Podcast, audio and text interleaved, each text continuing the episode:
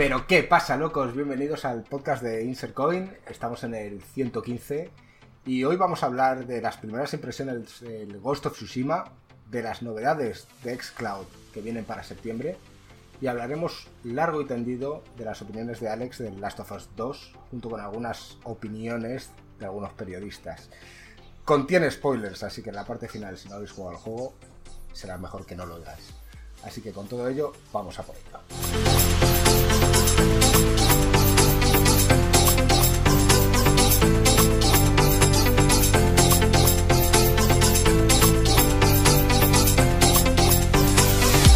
¿Qué pasa, Marco? ¿Cómo estás? Te veo en tu tono rojo, el mismo de la semana pasada, porque.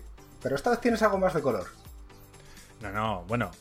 ¿Qué pasa, gringo? ¿Qué pasa, Reckman? ¿Cómo estamos? Muy bien, muy bien, chavales. Sí, o sea, me dio un poco el sol el otro día que jugamos al tenis y ese es el sol que, que he, pillado, que he pillado esta semana, gringo. O sea que un poco más moreno. Te, te- te No vino mucho. bien entonces jugar, ¿no? ¿Qué tal, Alex? ¿Cómo estás? Digamos que Alex. Eh, bueno, Alexa nos ha encendido ahora. Eh, está en Siberia, ha huido del calor, no le tenemos en pantalla, pero tiene una conexión más o menos decente. Entonces, ¿cómo estás por ahí? Muy bien, muy bien. Aquí eh, cazando osos, tío, y disfrutando del frío. Ah, pues muy bien, ahí bien abrigado, con unas buenas mantitas. Ese es el típico plan que le encanta a Marco. Y ahora en verano debe estar sufriendo. Que por cierto, a mí me da gusto eso. Entre nosotros.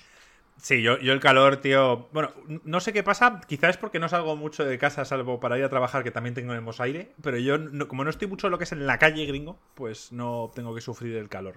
No, no Voy- a la calle. Voy de máquina de aire acondicionado a máquina de, de aire. O sea que. Bueno, eh, el otro día jugaste al tenis, luego ya hablaremos de eso si quieres. Pero Sí. ¿te, te lo pasaste bien?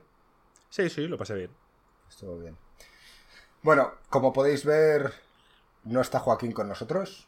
Le hemos decidido despedir por su infamia. No, es coña.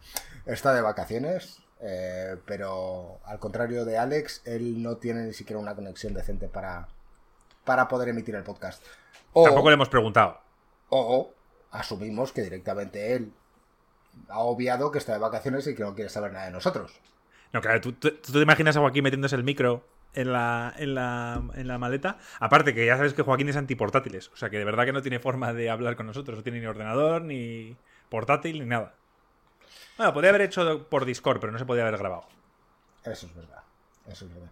Bueno, como hemos dicho antes de empezar la grabación del podcast en el directo, que por cierto, si a todos aquellos que nos estéis escuchando ahora mismo en podcast os apetece eh, uniros en cualquier momento a comentar con nosotros este podcast, eh, normalmente intentamos colar algún que otro comentario, aunque intentamos hacerlo de manera directa, y si no, al final del podcast siempre nos quedamos charlando con algunos de vosotros. Y si no, dejarnos algunas preguntas en el Discord o en algunos de, de las plataformas que tenemos. Por cierto, tenemos comentarios en iBox que no hemos contestado. Todos aquellos que nos, habe- nos habéis comentado, eh, que sepáis que responderemos en breves, porque estamos con, con curro hasta arriba, ¿vale? No os, no os penséis que os ignoramos. ¿Verdad, Marco? Muy bien, gringo. Sí. Eso es. Y que tenemos por ahí algún que otro comentario sobre el FIFA y tal. Que, que bueno, oye, que nosotros nunca las críticas nos las vamos a, a tomar como algo grave. Quiero decir, a mí me parece bien que cada uno tenga su opinión, al igual que aquí cada uno tenemos nuestra opinión. Y todo dicho con respeto y tal, nos parece de maravilla. Podéis opinar bien o mal. Todo es bienvenido. Todo es bienvenido. Sí, señor. Desde el primer, desde el primer día siempre dijimos, esta es vuestra casa, podéis hacer lo que os haga los huevos. Hablando mal y pronto, serviros una cerveza como nosotros y uniros al, al chat. Así que vamos a empezar con Xbox y después tiramos con Ghost of Tsushima. Han salido unas, unas noticias bastante frescas que, vamos, que van a dejar a Stadia totalmente temblando.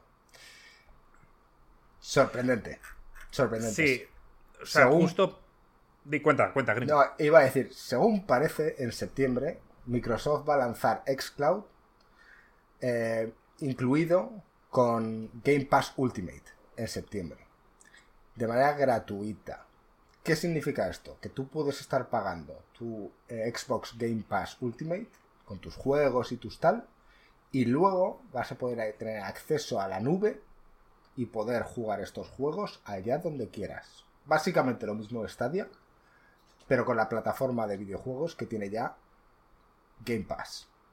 Aparte, entendemos y leemos entre líneas que si tú te compras un juego en, en la plataforma, también podrás usarlo. ¿Esto es un golpe de efecto que va a dejar en la lona a Stadia? Eh, si Stadia no hace nada para remediarlo, sí. Sí, yo- Si Stadia. Di, Alex, di. No, yo, yo quería cerrar un poco más el, el este, porque la verdad que el, el anuncio de, de Microsoft ha venido con, con- con bastante con, algo de info muy interesante que estábamos esperando, ¿no? O sea, número uno, que, eh, lo, más importante es eso, que en septiembre, eh, si tienes Xbox eh, Game Pass Ultimate, vas a tener acceso de forma gratuita a xCloud. Mm, Salvaje. O sea, obviamente, salvaje. Entonces, inicialmente están prometiendo que más de 100 de los juegos de Xbox Game Pass van a poder, las vas a poder jugar en un teléfono o una tablet. Entonces, yo lo que estoy viendo, porque claro, una de mis primeras preguntas era en plan de, oye, esto no parece que esté listo, porque si os fijáis, las betas solamente se podían hacer desde ciertos dispositivos de Android, no sé qué, o sea, como que estaba un poco flojo eh, la beta, o sea, no era una beta completa. Y efectivamente, a mí me da la sensación que lo que están lanzando es parcialmente, o sea, no todos los juegos de Game Pass Ultimate y no todos los dispositivos. Parece que inicialmente va a ser teléfonos y tablets y, y 100 juegos. Pero eh, quizás es una forma interesante de, de introducirlo para, para empezar a probar la carga y tal. Otra cosa que han anunciado, que me ha parecido súper chulo, es que el, los, el Xbox, el inicialmente se va, lo que va a estar streameando es un Xbox Serie X, eh, perdón, Serie S, eh, Xbox One Serie S, pero que en el 2021 van a upgradear eh, los equipos de streaming al nuevo Xbox Series X. Con lo cual eso también te da un poco una, una idea de, de la potencia de, de stream. Pero ah, vamos, yo, yo creo que, que- que aquí, hay, aquí hay miguilla para sacar. Aquí hay miguilla para sacar. Sí, o sea. A ver, en cuanto a la pregunta que ha hecho Gringo de Stadia, eh, si no hacen nada están jodidos. O sea, nosotros antes de conocer Stadia pensábamos que podía ser el Netflix de los videojuegos, luego resulta que no, que simplemente era una plataforma para poder adquirir los juegos y jugarlos sin necesidad de consola. Eh, y ahora aparece Xbox, que sí, pagando el Xbox Ultimate, que son ahora, si no recuerdo mal, 14 euros al mes, pues, oye, tienes acceso a Game Pass tanto en ordenador como en tu consola de Xbox y encima tienes acceso a, a xCloud. Eh, el motivo, lo que dice Alex, puede ser verdad que no todos los títulos estén. O que, por ejemplo, hayan decidido eh, limitarlo a 1080, porque entiendo que la Xbox Series S estará limitada a eso. Eh, bueno, pues por, por ir probando, por ir viendo, a ver cómo funciona esto, a ver cuánta gente le interesa, a ver eh, si Eh, los eh. servidores pueden, pueden aguantar. Bueno, no lo sé, Alex, si son servidores, ¿verdad? O sea, Sí, son es servidores. igual que en Stadia. Mm. Vale, pues si los servidores pueden aguantar el tráfico y ir viendo poco a poco. Yo entiendo que esto es lo que tenía que haber hecho Stadia en su momento. Esto de ir poco a poco. O sea, obviamente Stadia no, tendría que haber lanzado. Lo- Stadia lo tendría que que haber ha lanzado. Tendría que haber lanzado la plataforma eh, en internet para PC. Una beta. El mando, el Chromecast y todo esto, haberlo hecho un poco más tarde. Creo yo, ¿eh? Hombre, No de primeras venderte un producto cuando realmente, pues no. Bueno, no es que no funcionara, porque sí que funciona, pero que no estaban listos porque no tenían los juegos. A mí lo que me parece es que Stadia tiene el clásico problema que tiene muchos de, de estos sistemas que no se dio cuenta, parece en su momento, que es que tiene el problema clásico del huevo y la gallina cuando estás creando un marketplace. Cuando estás creando un marketplace, por un lado tienes clientes y por el otro lado tienes proveedores, ¿vale? Stadia, al, al crearse como un servicio que es un marketplace, tienes por un lado clientes que son los jugadores y por otro lado proveedores que son los desarrolladores de los videojuegos. Si no tienes clientes, los desarrolladores de los videojuegos no quieren estar. Y si no tienes videojuegos, los clientes no quieren estar. Entonces tiene el problema del huevo y la gallina. Xbox, eh, Microsoft, debido a que ya tiene una plataforma de videojuegos tradicional, digamos el Xbox, eh, ya tiene un servicio de streaming, de, perdón, de, de suscripción de videojuegos que es el Game Pass, o sea, lo, tiene todo hecho, o sea, ya tiene el marketplace hecho, no está creando el marketplace que es la parte más difícil, lo que le está es, añadiendo un servicio más. Es que Google viene de cero. Es muy complicado, siempre lo hemos dicho, entrar en un mundo donde no tienes nada, eres el nuevo, el novato, entonces o vienes con, los deberes muy bien hechos o no te vas a comer una mierda. Claro, ahora... Eh, pasa en, todos los negocios. O sea, quiero decir, yo siempre pongo como ejemplo Tesla. ¿Vale? Tesla entró en un mercado que era el de los vehículos, que ya estaba súper machacado, que siempre estaban los mismos de siempre. Y dijo, no, voy a hacer algo nuevo. ¿Qué? Un, coche eléctrico. Ya, pero es que ya existen coches eléctricos. No, pero es que el mío va a durar más que ninguno. Y lo voy a demostrar y lo consiguió. Entonces, de ese modo se ha hecho un hueco haciendo las cosas más o menos bien. Luego Tesla ha tenido sus altibajos y económicamente ha estado mal, no sé cómo estará ahora, eh, pero está claro que entró con una ficha ganadora. Y Stadia entró supuestamente con la ficha ganadora, pero a la hora de poner los muebles, tío, se ha caído todo el castillo en naipes. Yo creo que... Como, como Sony, Sony, por ejemplo, entró en los videojuegos y cómo entró. Bueno, pues al principio un poco titubeante tal, pero rápidamente empezó a sacar títulos de calidad exclusivos, que era lo que vendía las consolas en la, época, y, así entró. Y Xbox igual. Claro. Pues no sé, yo creo que todo esto es una muy buena noticia para todos. Tener una opción más. Dice, dice Samo, también se ha comentado que iban a dejar solo el modelo de suscripción anual yo entendí que lo iban a quitar, que habían anulado el, hecho, el, poder suscribirte anualmente porque quizá el modelo que quieren emplear a partir de ahora para adelante es distinto al que ahora mismo tienen y quizá no quieren que la gente pague los 60 euros para, ¿no, ¿sabes? para ir reduciendo la gente que, que está en, ese, en esa suscripción anual para luego cambiar el modelo. Puede ser por esto, ¿no? Hombre, sin duda empiezan con el Ultimate, o sea, no, no el, Game Pass de PC ni el, Game Pass de, ni el Game Pass de Xbox. Tiene que ser el Ultimate, que es el caro que te incluye todo. Tienen que, tienen que unificar, o sea, lo que es el Ultimate. Eh, lo de Xbox Live por un lado, Xbox Game Pass por otro y tal, yo eso ya dejaba de liar y lo unificaba todo, que es este Ultimate en el que te incluye todo y, y bueno, pues haz un Silver o un Gold como hacían hace años y solucionarlo de alguna forma. Pero yo creo que es por eso. El hecho de que hayan parado las suscripciones anuales es para ir cambiando el modelo poco a poco. Bueno, no sé si queréis comentar algo más de esto o esperamos simplemente a que vaya a llegar septiembre y, ya. Porque entiendo que tú te, lo, vas a pillar. Bueno, yo tengo Xbox Game Pass Ultimate.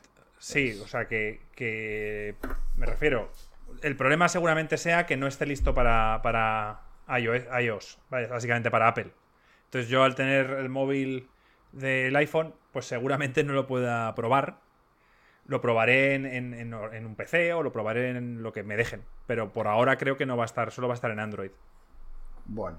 Sí, yo el, el según veo, eh, arrancan, arrancan un poco fortaleciéndolo como un, como un añadido al servicio que tienen actualmente. O sea, esto, su target es gente que ya tiene un PC gaming o ya tiene un Xbox. O sea, no están targeteando lo que nosotros siempre decimos de, ampliar el mercado.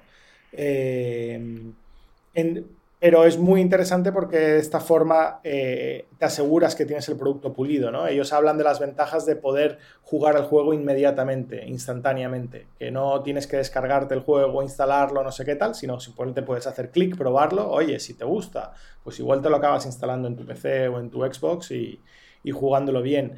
Han añadido que también en un futuro se podrá tener de forma separada, es decir, que no tenga que estar unido con el Game Pass que también yo creo que ese va a ser el momento donde de verdad van a estar enfocando los, los jugadores que no tienen ni una Xbox ni un PC. Juan dice algo que yo también creo, ¿no? Dice, yo espero una guerra importante entre estos servicios. Y la habrá. Y la habrá porque obviamente estos servicios apenas están floreciendo, ¿no? Y al final se tienen que quedar con una masa crítica de, de clientes fieles. Ahora mismo Habrá guerra. Será una opción y más adelante será ya lo único que tengamos. Más adelante hablo de dentro de 10 años o quizá menos, pero vamos. Menos, quizás. Bueno, eh, Joaquín, ¿tú tienes alguna opinión sobre Xcloud? Se ve que, se ve que no. ¿vale? Eh, esperamos tus reflexiones a través del Discord. Que Me ha por dicho cierto, que escuchará el podcast. Vale. Pues que lo comente, que comente la palabra flamingo de repente así en medio de Discord, significará que ha escuchado el podcast. Si no, todos sabemos que no. ¿Vale? Me parece estupendo. A ver, lo, lo que siempre, Joaquín. lo que siempre decimos para ya dejar el tema, o sea, per- perdona un, un momento gringo, pero simplemente decir que, coño, que, que en, en su día de lanzamiento ya tienen más juegos que, que Stadia. Es que, es que Stadia es- está muy... está jodido. Os lo digo. Está, está jodido. O sea, yo digo, es decir, que en el futuro esperamos una guerra de estos servicios. Sí. O sea, actualmente solamente está Stadia. Pero ya de por sí, está, según lo que estamos viendo, es que Xcloud va a barrer Stadia y todavía no vemos a Sony realmente por ningún lado. Porque el PlayStation Now lo he probado y no da la talla. Al menos que algo suceda ahí, no, no, no a mí no me parece que, que- que tiene... Bueno, pero, pero todos pensamos que esto es el futuro y al final todos estarán ahí. De mejor o peor manera. Me imagino. Eh, bueno, vistas las últimas reflexiones de Alex y las de Joaquín, que por cierto la gente en el chat estaba preguntando, y ya que estamos lo vamos a solucionar, eh, que por qué Joaquín ha pasado su Instagram en Discord. No sabemos. Entonces, nadie lo sabe. ¿Vale? Como sabéis, Joaquín es un ente sin control. Eh, de hecho, nosotros tenemos las cuentas de, de Isercoin en Instagram y demás historias, cada uno en nuestro móvil, por si queremos publicar cualquier cosa. Y él se ha metido ahí, ha hecho un guirigay, aparte de publicar su Instagram y tal, porque simplemente quería, su objetivo era publicar una foto del que está de Pero no sabe. Pero él no sabe. Pero él no sabe. No sabe. Entonces ha- ha publicado su Instagram. Luego se ha metido en nuestro Instagram eh, de Isercoin y nos ha enviado a nosotros mismos la foto. No la sabe publicar. Bueno, es un desastre. Así que Sí. Joaquín, tío. eh, clases de, de redes sociales este verano. Y ahora vamos con, con la chicha de este podcast. Ghost of Tsushima. Vemos por aquí que está Mala María en el chat diciendo Game of the Year. Lo estoy jugando y flipas en colores. New bug, buena orientación, música. Entonces, yo diré que, como he dicho antes del podcast, con la gente que estaba aquí en directo, yo no he jugado al juego. Alex tampoco. Marco no sé cuántas horas lleva de juego. La Yo lo- re hostia. La rehostia. Yo lo único que he visto es la presentación que hiciste del juego, los primeros 15-20 minutos, en el directo que hiciste cuando fue el viernes pasado, ¿no? Eh, Sí. entonces, no sé. Vamos a dejarte a ti la batuta, tío, y cuéntanos. Porque a mí la impresión que me daba, o la que incluso transmitías en Discord, era que ha sido de menos a más. ¿Es cierto? Sí, vamos a ver. eh, lo empecé y, básicamente eh, em- empezó para mí, en cuanto a historia, en cuanto a historia, un pelín flojo. Luego llegó una intro espectacular. Es de las, ya lo, lo vio Ruffer conmigo en directo y Zanar. Es de las mejores intros que he visto yo en un videojuego. O sea, la música, cómo aparece el título, cómo ves los paisajes, o sea, flipé. Y luego hubo un momento de calma en el juego, ¿vale? Hay un momento en el que el juego empieza a enseñarte las mecánicas poco a poco, empieza a presentarte a, personajes y, y bueno, pues me estaba pareciendo un juego bien, de notable.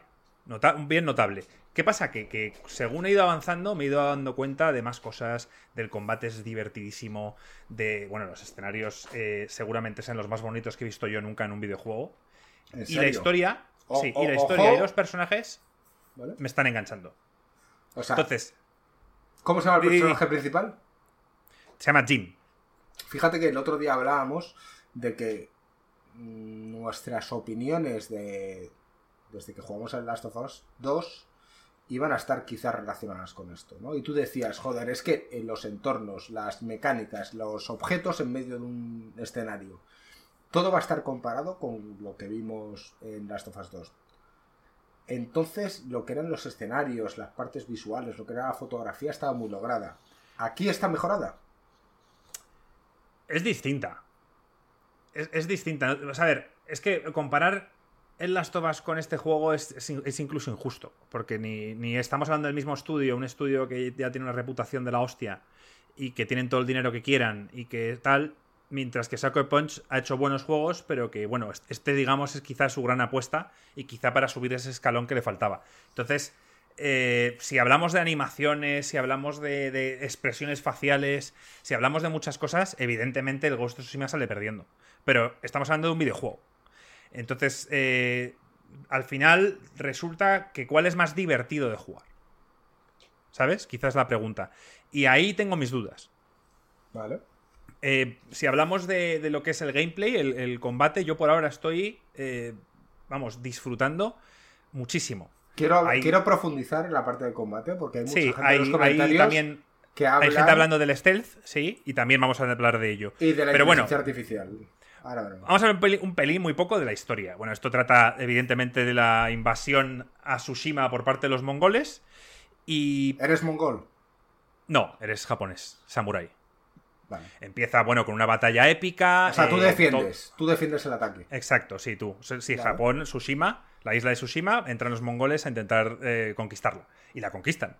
En, en todo esto, bueno, la mayoría de los samuráis mueren, conquistan a tu tío y tal. Y eso esto es, mm, básicamente, es recuperar a tu tío, sacarle. Eh, es el acto que digas a tu tío, si lo juntas suena como un nombre de un japonés. Puede ser. Entonces, decir que yo eh, he, estado. Básicamente he, barrido todo el acto 1. O sea, eh, la isla, por ponerte así, el juego, esto no es un spoiler, el juego son tres actos. ¿Vale? Eh, tres actos bastante diferenciados. Con una misión principal bastante diferenciada. Entonces, en este caso, yo me he hecho todo el acto 1 pero absolutamente todo. O sea, tengo achievements por conquista cada pueblo, haz cada cosa, etc. Y he empezado en el acto 2 y, ya, por ejemplo, cambia drásticamente los, eh, la ambientación, eh, donde el primero era todo color, era todo eh, flores y campos, ahora de repente ves todos secarrales, ves zonas en plan, como una zona mucho más deprimente, que también me gusta. Pero el, digamos que el cambio de acto es por un cambio de una temporada o porque ya ha progresado la invasión.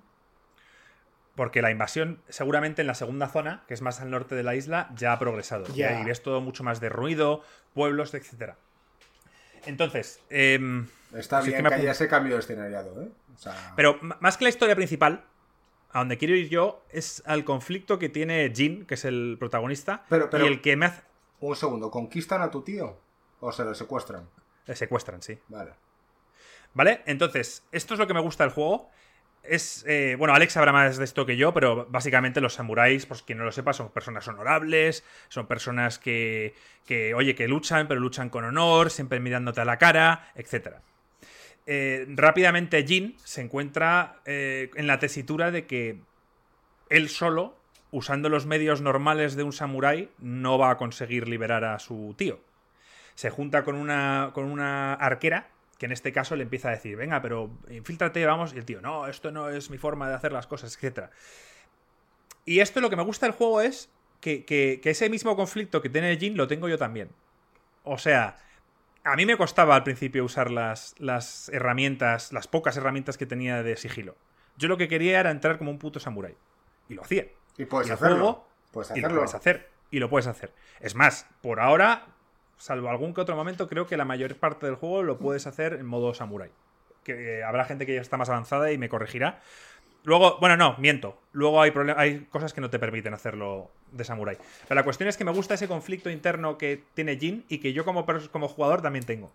Vale. Y, y, y cómo me voy ensuciando yo como jugador también. Porque al principio he querido ser samurái y luego, vistas las dificultades que entrañaban entrar en un campamento de frente gritando y que se me vayan plantando, tuve que empezar a utilizar las herramientas que, que fui aprendiendo y a utilizar el sigilo.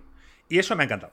O sea, ese cambio poco a poco que he tenido que yo como jugador llevar y que encima estoy en sinergia con lo que es el personaje del, del juego, me ha encantado.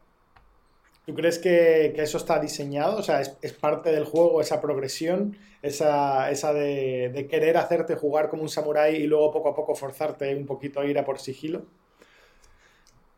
Puede ser, porque, porque el juego cada vez es más difícil. Hay situaciones en las que hay rehenes y, y si te descubren, matan al rehén, entonces ya te lo están medio forzando. Pero, pero sí, seguramente eh, lo, que, lo que quieren y lo que ha hecho la mayoría de la gente es ir poniendo habilidades en samurai, o sea, en combate, que posiblemente sea lo mejor del juego. Y ahora luego, si queréis, vamos con el sigilo. que es la parte más floja. Entonces, eh, pues el hecho de que, de que todo el mundo lo que quería en este juego era sentirse un samurái y pelear. Eh, veremos Joaquín. Me interesa mucho lo que dice Joaquín sobre todo esto, porque Joaquín desde el principio dijo que él iba a jugar como un fantasma. Y para mí eso, él que siempre habla de inmersión, choca con lo que el personaje quiere en un principio. Entonces, eh, me gustaría... Joaquín, cuando se ha ido de vacaciones? Porque se compró el Ghost of Tsushima el mismo viernes. O sea que ha tenido tiempo para probarlo al, menos el viernes. Sí, Joaquín ha probado, yo he hablado con él y ha probado un poco el juego, no mucho. Y estaba un poco como yo. Yo voy a decir, voy a admitir que cometí un error. Yo el viernes eh, salí a tomar algo con Joaquín había jugado pocas horas y le empecé a decir, bueno, es un poco dramático, no sé si me va a gustar, Joaquín, te lo dije, no sé qué, no sé cuántos. Y luego ya llegó el sábado y el domingo y estuve todo el puto día viciándome y mi, opinión ha cambiado drásticamente y lo he, pero lo he prejuzgado mal antes de tiempo. Vale. Eh, y cuando digo, a ver, lo del mundo bonito, precioso, etcétera, es que seguramente, no digo que sea el mejor diseñado no digo que sea el, que tenga mejores gráficos. Digo de verdad la palabra precioso y bonito porque es así. Y eh, el efecto del viento, el efecto que tiene el viento sobre todas las flores y sobre todo es espectacular. O sea, las partículas con el fuego, con, incluso con el polen que salen, que emanan de, de, las flores, flipas. O sea que eh, con la comparación que habías hecho antes, ¿no? De que si Naughty Dog con Last of Us ya tiene un nivel, pero Sucker Punch no está acostumbrado a hacer este tipo de calidad, si los tienes que poner en una balanza, podrías decir que el esfuerzo por llegar a algo excelente que ha hecho Sucker Punch es mucho, es muy superior al que ha tenido Naughty Dog con Last of Us 2. Son caminos distintos, son juegos distintos, uno es lineal y hablo, hablo del esfuerzo de los desarrolladores, de intentar conseguir alcanzar la excelencia cuando ya estabas o no estabas. Los desarrolladores no son japoneses, no sé si son americanos o europeos, pero japoneses no son, y han hecho un juego de, vamos, eh, han cogido a, expertos en cuanto a todo tipo de cultura japonesa, mitología, etcétera, y, se han informado, supongo gringo, como hablábamos la semana pasada, habrán ido a Japón, habrán mirado todos los paisajes, o sea, se han un curro de la hostia.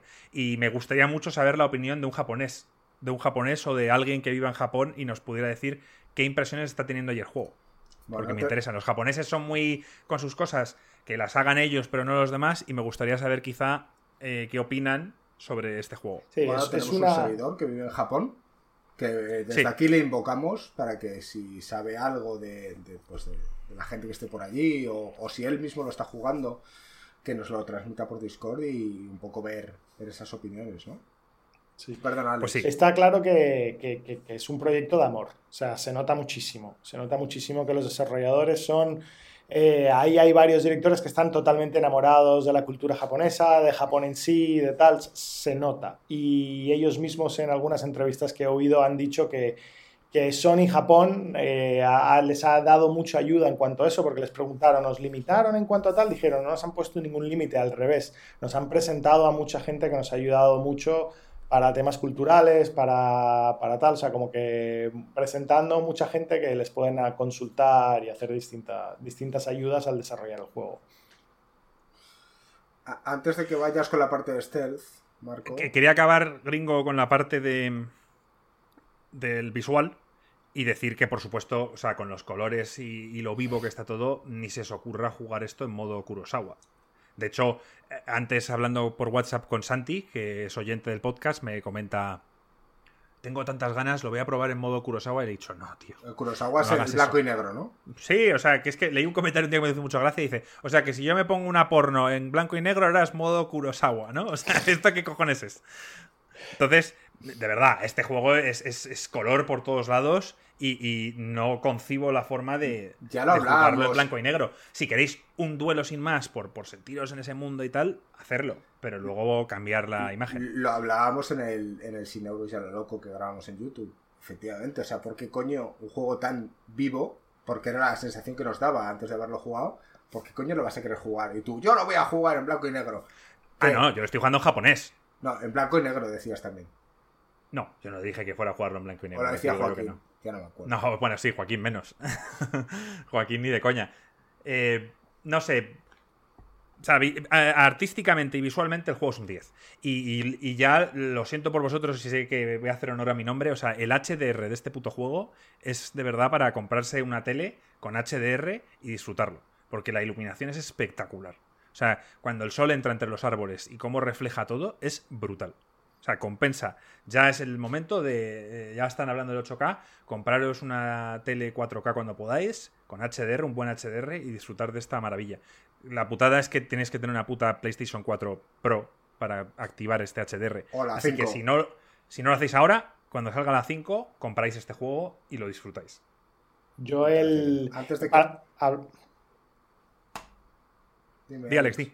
No, que yo para el tema del modo Kurosawa quería mencionar que yo que me he visto las pelis de Kurosawa, tienen una estética es, muy, muy bonita y espectacular en su propia manera, ¿no?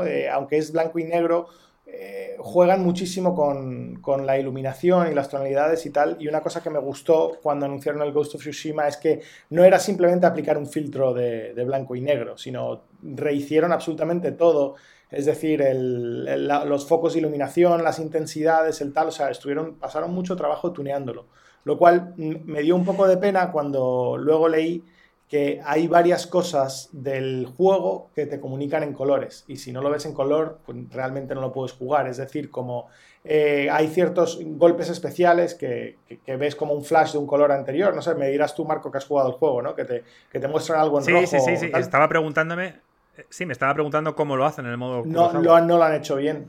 No lo han hecho bien, no se ve. Entonces, deberían haber hecho con un kanji o algo. Estilo como hacen en el Sekiro, ¿sabes? Que cuando te dan un golpe que no puedes parar, te ponen un kanji. Pues oye, si hubiesen hecho algo así, eh, ya lo hubiesen pulido. Según cómo está, parece que no se puede realmente jugar en modo. 50 sombras de Grey, seguramente. No, hombre, es que hay zonas de, del. O sea, hay misiones donde te mandan específicamente buscar violetas pues, cércate a una montaña y busca violetas. El, camino de violetas te guiará no sé dónde. Pues joder, si no ves el, morado, pues me dirás tú cómo cojones vas a llegar. O sea, que no sé exactamente cómo lo habrán hecho. Yo creo que simplemente es un extra. Quizás le han echado, si lo que hizo Alex es cierto, quizás ha sido un trabajo para mí en vano. Oye, habrá gente que lo disfrute o gente que lo ponga por momentos. Hombre, yo para el review habrá un momento en el que cambie y pondré un par de combates en el modo Kurosawa para que se pueda ver. Pero vamos ya con, lo importante. Yo antes de entrar ahí quiero que aclares, porque lo habías dicho por Discord, que la dificultad del juego la has tenido que cambiar. Sí. ¿Por qué? O sea, ¿el modo normal es demasiado fácil? ¿Para quién? ¿Para un jugador como tú o para un jugador casual? A ver, creo que entiendo lo que ha querido hacer Sucker Punch con la dificultad. Creo que lo que quieren es hacerte sentir un puto samurái. Y que un samurái, que por mucho que diga Joaquín, y que seguramente es cierto, pero que un samurái, cuando dice, es que cuando entra en un campamento y se carga a 20, vale, no es la vida real, pero la percepción que tenemos de un samurái es esa. Es un tío muy superior al resto. ¿O me equivoco, Alex? A ver, eh, estamos la inspiración de este juego son las películas de Akira Kurosawa, chavales. Es como decir, es que no es realista que Rambo se cargue a 500 personas. Vale, o sea, no, muy realista no es, pero pero joder, estamos. Hay que tomarnos ciertas licencias. O sea, cuando tú ves la película de los siete samuráis defendiendo un pueblo de. ¿Sabes? De, una horda de gente, pues, pues hombre, pues, pues puedes forzar, puedes tal. Que por cierto, recomiendo el que no lo haya visto, 13 asesinos, una peli más o menos reciente, creo que es del 2013, así, que es, coge ese mismo concepto, son, son 13 personas defendiendo un, pueblo de un ejército que intenta pasar y está súper chulo, está súper bien hecho. Los samuráis, a ver, en aquella época también es interesante el tema de que en aquella época había mucha diferencia entre lo que es un soldado raso, que típicamente era un granjero que le dan un palo afilado y le mandan a la guerra, contra un samurái, que es una persona que ha nacido desde, desde, desde, que nació, ha sido entrenado para ser una máquina de matar, se alimenta en vez de con arroz, se alimenta con carne, ¿sabes? Con lo cual va a medir medio metro más que el tío más común, va a ser puro músculo y encima lleva una armadura y una espada que, requiere el trabajo de cinco personas, tres años para forjarla, pues sí, tío, pues típicamente pues va a matar a, más gente que le maten a él. Entonces, habiendo explicado Alex esto que me ha parecido perfecto, entonces el juego lo que, lo que, lo que, la intención que tiene es esa. es sentirte como un puto samurái. Y entras en un campamento en plan, ¿qué pasa? Vienen los pagos y los revientas. ¿Qué pasaba? Que, que no me estaba suponiendo un, reto. Entonces, eh, me estaba gustando tanto el combate y, tal que dije, lo voy a poner en difícil y voy a ver qué tal voy, porque el juego no te prohíbe subir la dificultad o bajarla en cualquier momento. Eso hice y toda la primera fase de, de la isla, toda la zona sur, la hice con relativa facilidad. ¿Vale? No en plan sobrado, porque moría, pero bueno, no era algo que me frustrara.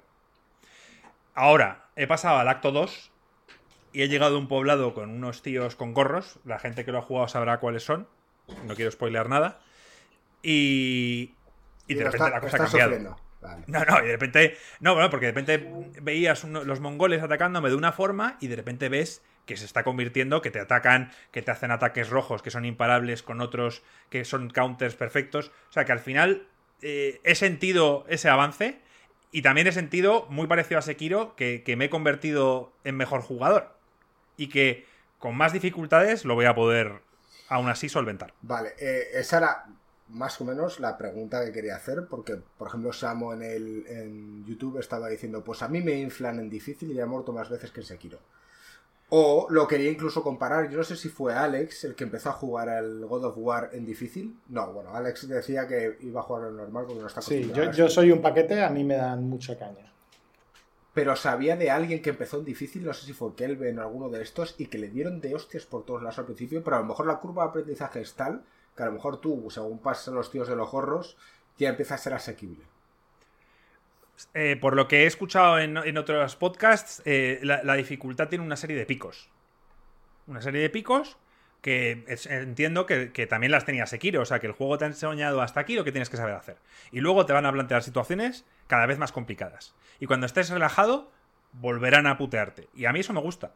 No me gusta tanto la frustración de un Dark Souls de morir 100.000 veces, pero, pero si, si veo luz al final del túnel, sí que acepto el desafío. Hay veces que ha habido veces en Dark Souls los cuales no tienes poder bajar la dificultad ni nada, que he tenido complicaciones y he dicho, esto no me lo paso en la vida. Y sí que es verdad que he terminado pasándomelo, pero no veía esa luz. O sea, simplemente iba un poco a ciegas y tuve suerte o lo maté o lo que fuera. En este juego por ahora me siento capaz de, de todo. De cualquier desafío. Y ahora, gringo, quiero ir, vamos a ver. Esto lo he dicho varias veces y lo volveré a decir. Witcher 3 ha influenciado todo desde su salida. ¿Vale? Eh, Joaquín, que critica mucho los Assassin's Creed, han mamado mucho de Witcher 3, de su estructura, de su rotación de gameplay, y básicamente la imita.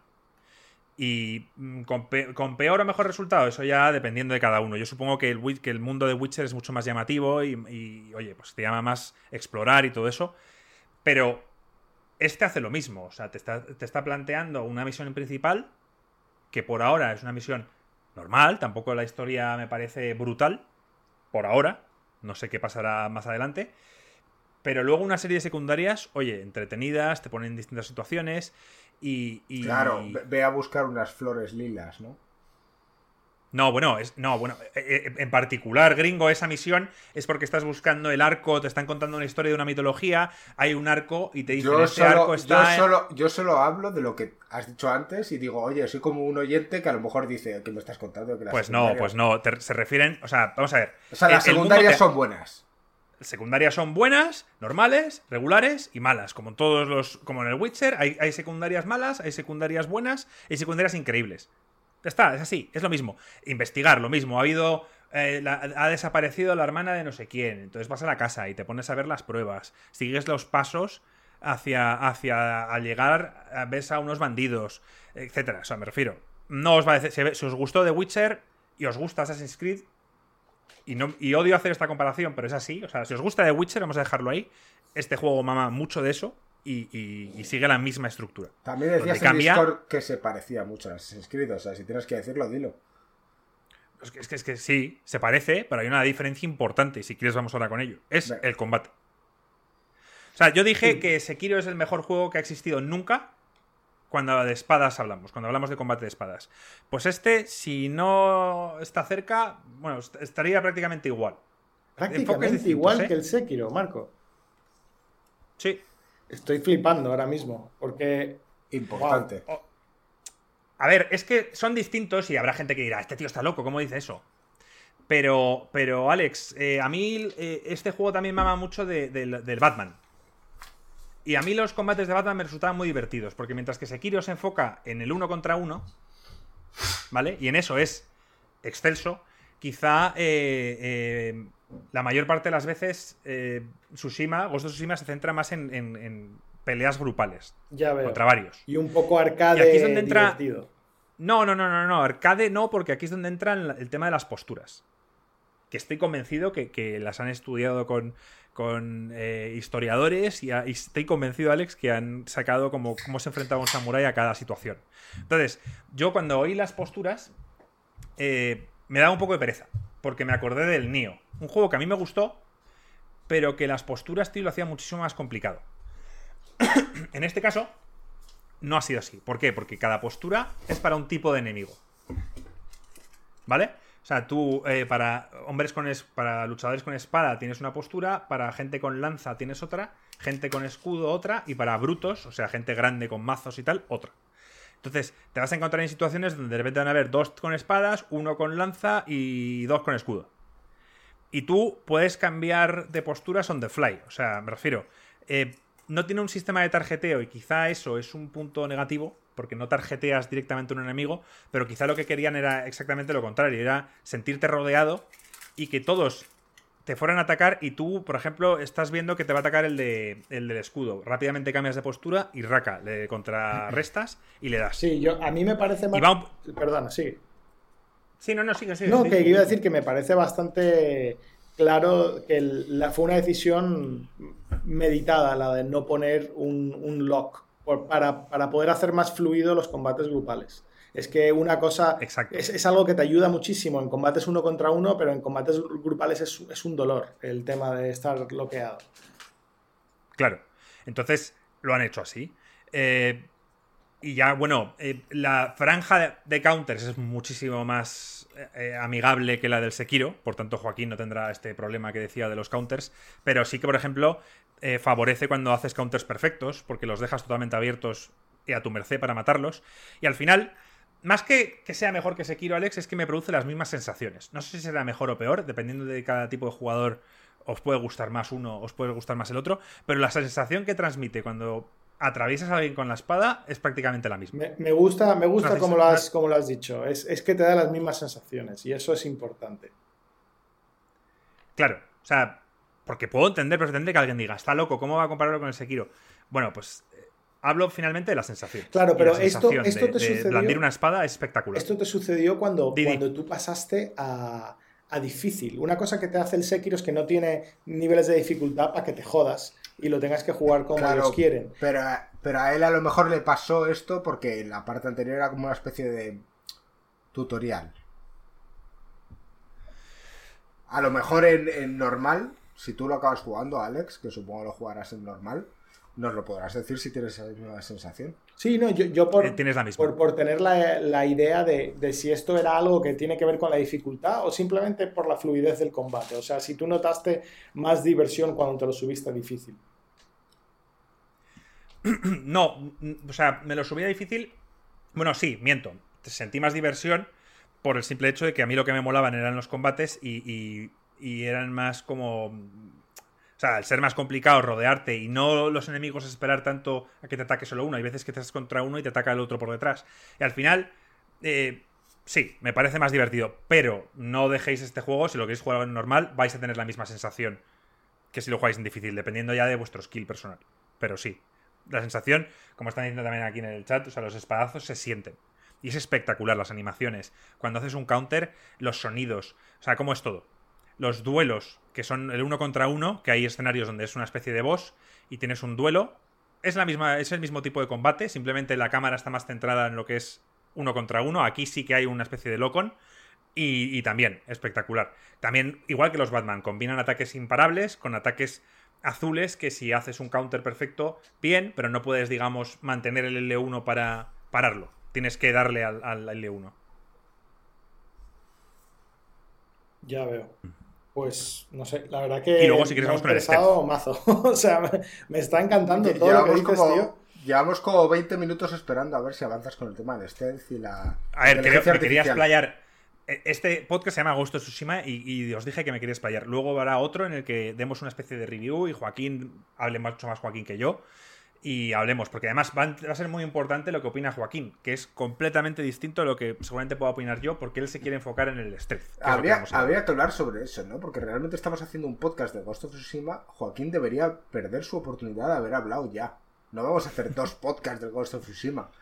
No, bueno, pero al igual que Alex en este podcast quiere hablar de Last of Us Ya, y es pero- un evento tan importante, un juego tan importante que, que- que tiene derecho también a, a poder pronunciarse, creo que Joaquín lo tendrá. Pero esperemos que hable bien, porque si no va a haber, va a ser un podcast jodido y me voy a cabrear un huevo. Bueno, Stealth. veremos. El stealth es. he he estado leyendo algunos comentarios. Dicen que es malo. Yo diría que es estándar. O sea, un stealth estándar. Con, con una inteligencia artificial mala y estúpida. Y, simplemente con mecánicas muy sencillas. Eh, Cualquier juego de este estilo, Assassin's Creed, etcétera, los tienen. Ir por detrás, acuchillarlos. Puedes aumentar tus, puedes aumentar tus eh, técnicas de fantasma para, por ejemplo, poder hacer varias, as- eh, varios asesinatos en cadena.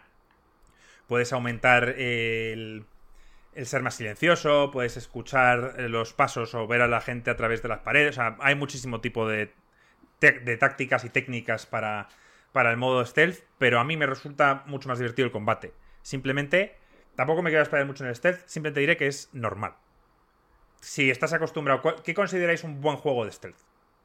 Yo, por ejemplo, considero Metal un Gear. juego de sigilo el Metal Gear 5. En mecánicas, no en historia. En historia me cabreó la hostia.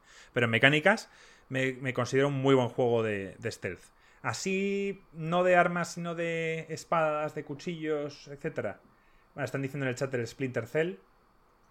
Que tampoco. Sí, no hace, sabría yo decir. hace años que no sale un Splinter Cell, ¿no?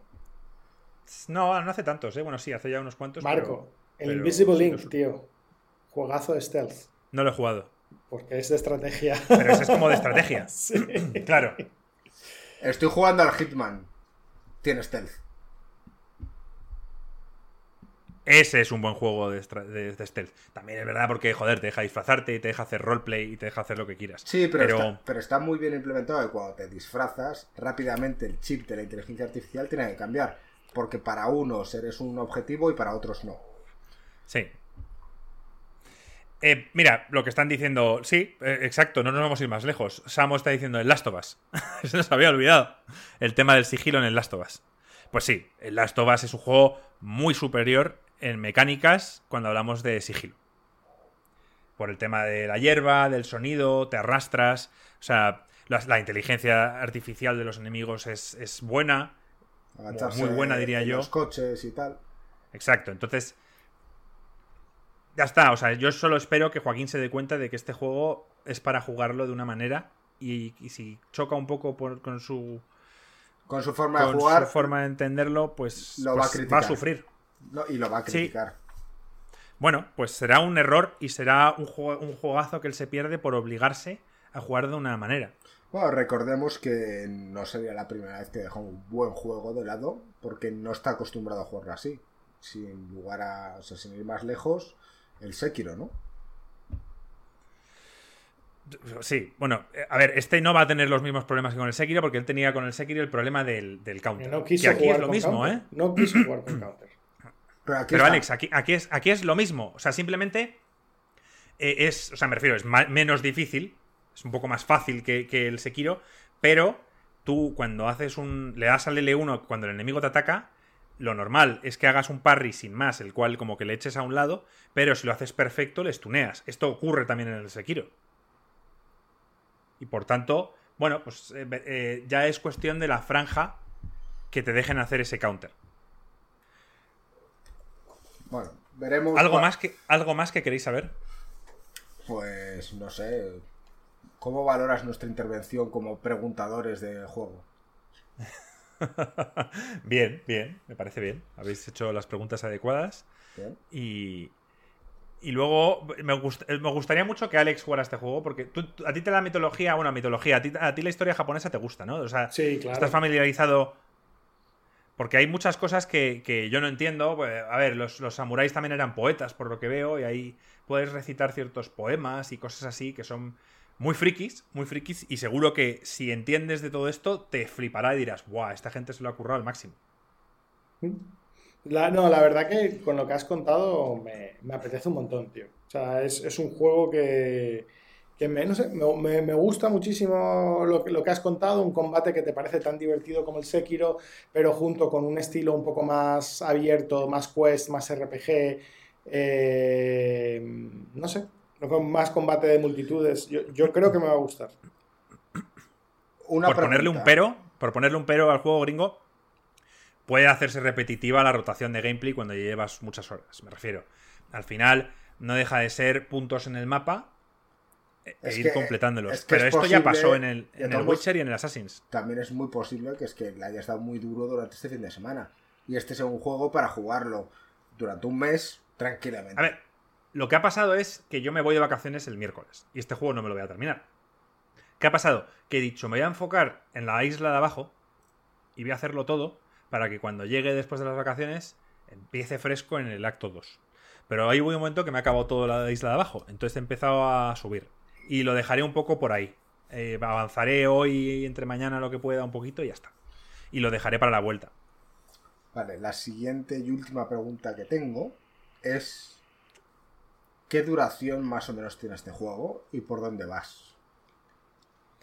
Pues no pone horas del juego, o sea, no lo pone. Por tanto, te podría decir que quizá llevo, no sé, ¿20? 15. 15. Puede que algo más. Me da la sensación que si lo quieres exprimir y hacer todas las secundarias y no ir directo, y no ir directo, me da la sensación que puede ser tranquilamente un juego de 40 a 50 horas. Para completar, bien completado. Si vas directo, supongo que te lo puedes acabar en 20, que es lo que dijeron ellos. Los vale. desarrolladores. Y aviso, eh, cuando veáis misiones secundarias, hacerlas, porque una vez pasas de un acto a otro... Eh, no las puedes hacer ya o no las puedes hacer o no tienen sentido, porque ellos lo han hecho de una forma en la que las misiones secundarias importantes con personajes importantes se llaman relatos. Y desde el principio te pone uno de siete. Sabes que con ese personaje, desde el principio al final vas a tener siete misiones. Y esas siete misiones van avanzando según va avanzando la historia también principal. Por tanto, quizá cometes el error de dejarte alguna atrás y luego carecen de sentido porque la historia no está en el mismo punto en el que está ese personaje cuando la coges la primera misión. Esto es lo que he escuchado. Yo, como estoy haciendo todo, no he podido ver si es, si es cierto o si afecta. Mm. Vale. Eh, bueno, pues yo creo que todas mis preguntas están más o menos resueltas. No sé si tienes alguna más, Alex. Yo lo que tengo es ganas de probarlo. Y más sabiendo que es una longitud medianamente decente.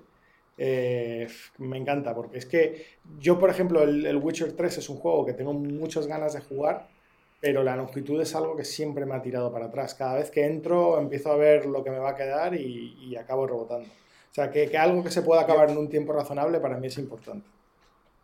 Yo tengo una este roza, roza, ese tiempo, ¿eh, Alex? O sea, diría que va más bien hacia un juego largo. Uh -huh. y tampoco una... te aconsejaría ir directo a la historia principal por ahorrarte horas. No, una vez yo tengo, yo tengo el juego entre manos, yo tengo que, que, hacer todos los side quests. Es, es así. ya, ya, ya. Eh, yo ahora mismo estoy jugando al Hitman, ¿vale? Supongo sí. me lo acabaré antes de pasar al siguiente. Y dentro de las siguientes opciones tengo dos. El Ghost of Tsushima o el Final 7 Remake. ¿A por cuál voy? Y esta pregunta a lo mejor es típica que la puedo escuchar o la puede tener cualquiera de nuestros oyentes. Yo iría por el Ghost of Tsushima. Sin o sea, lugar a dudas para mí este juego es candidato a, a GOTI desde ya, por lo menos por mi parte. Ya veremos la vuestra. Y, y creo que está por encima en, de muchas cosas, salvo en nostalgia. Creo que está por encima del final.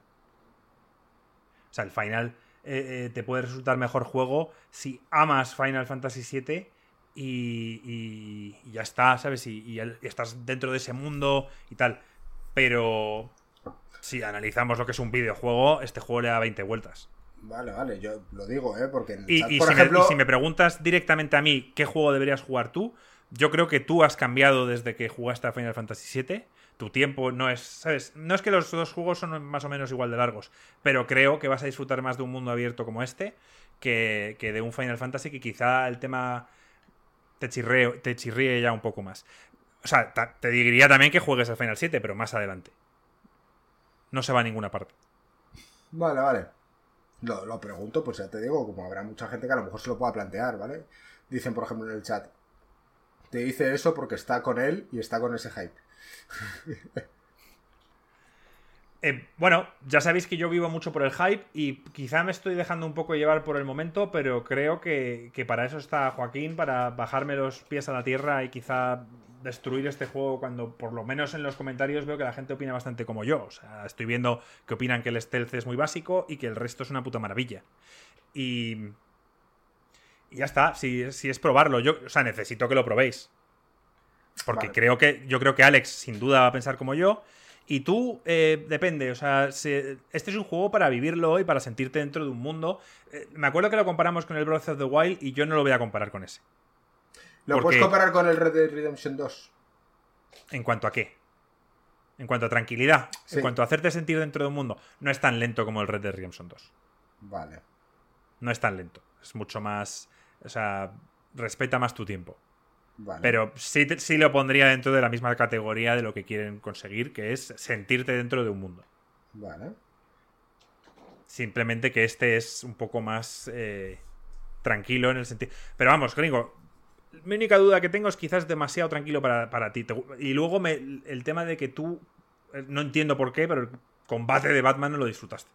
El combate de Batman no, lo disfrutaste, gringo, tío. Esto a mí de repente me. Es que odia a los superhéroes. Y yo y yo creo, aunque ya discutimos que Batman no es un superhéroe. Pero bueno, da igual. La cuestión es que Gringo no llegó a disfrutarlo y a mí me pareció brutal.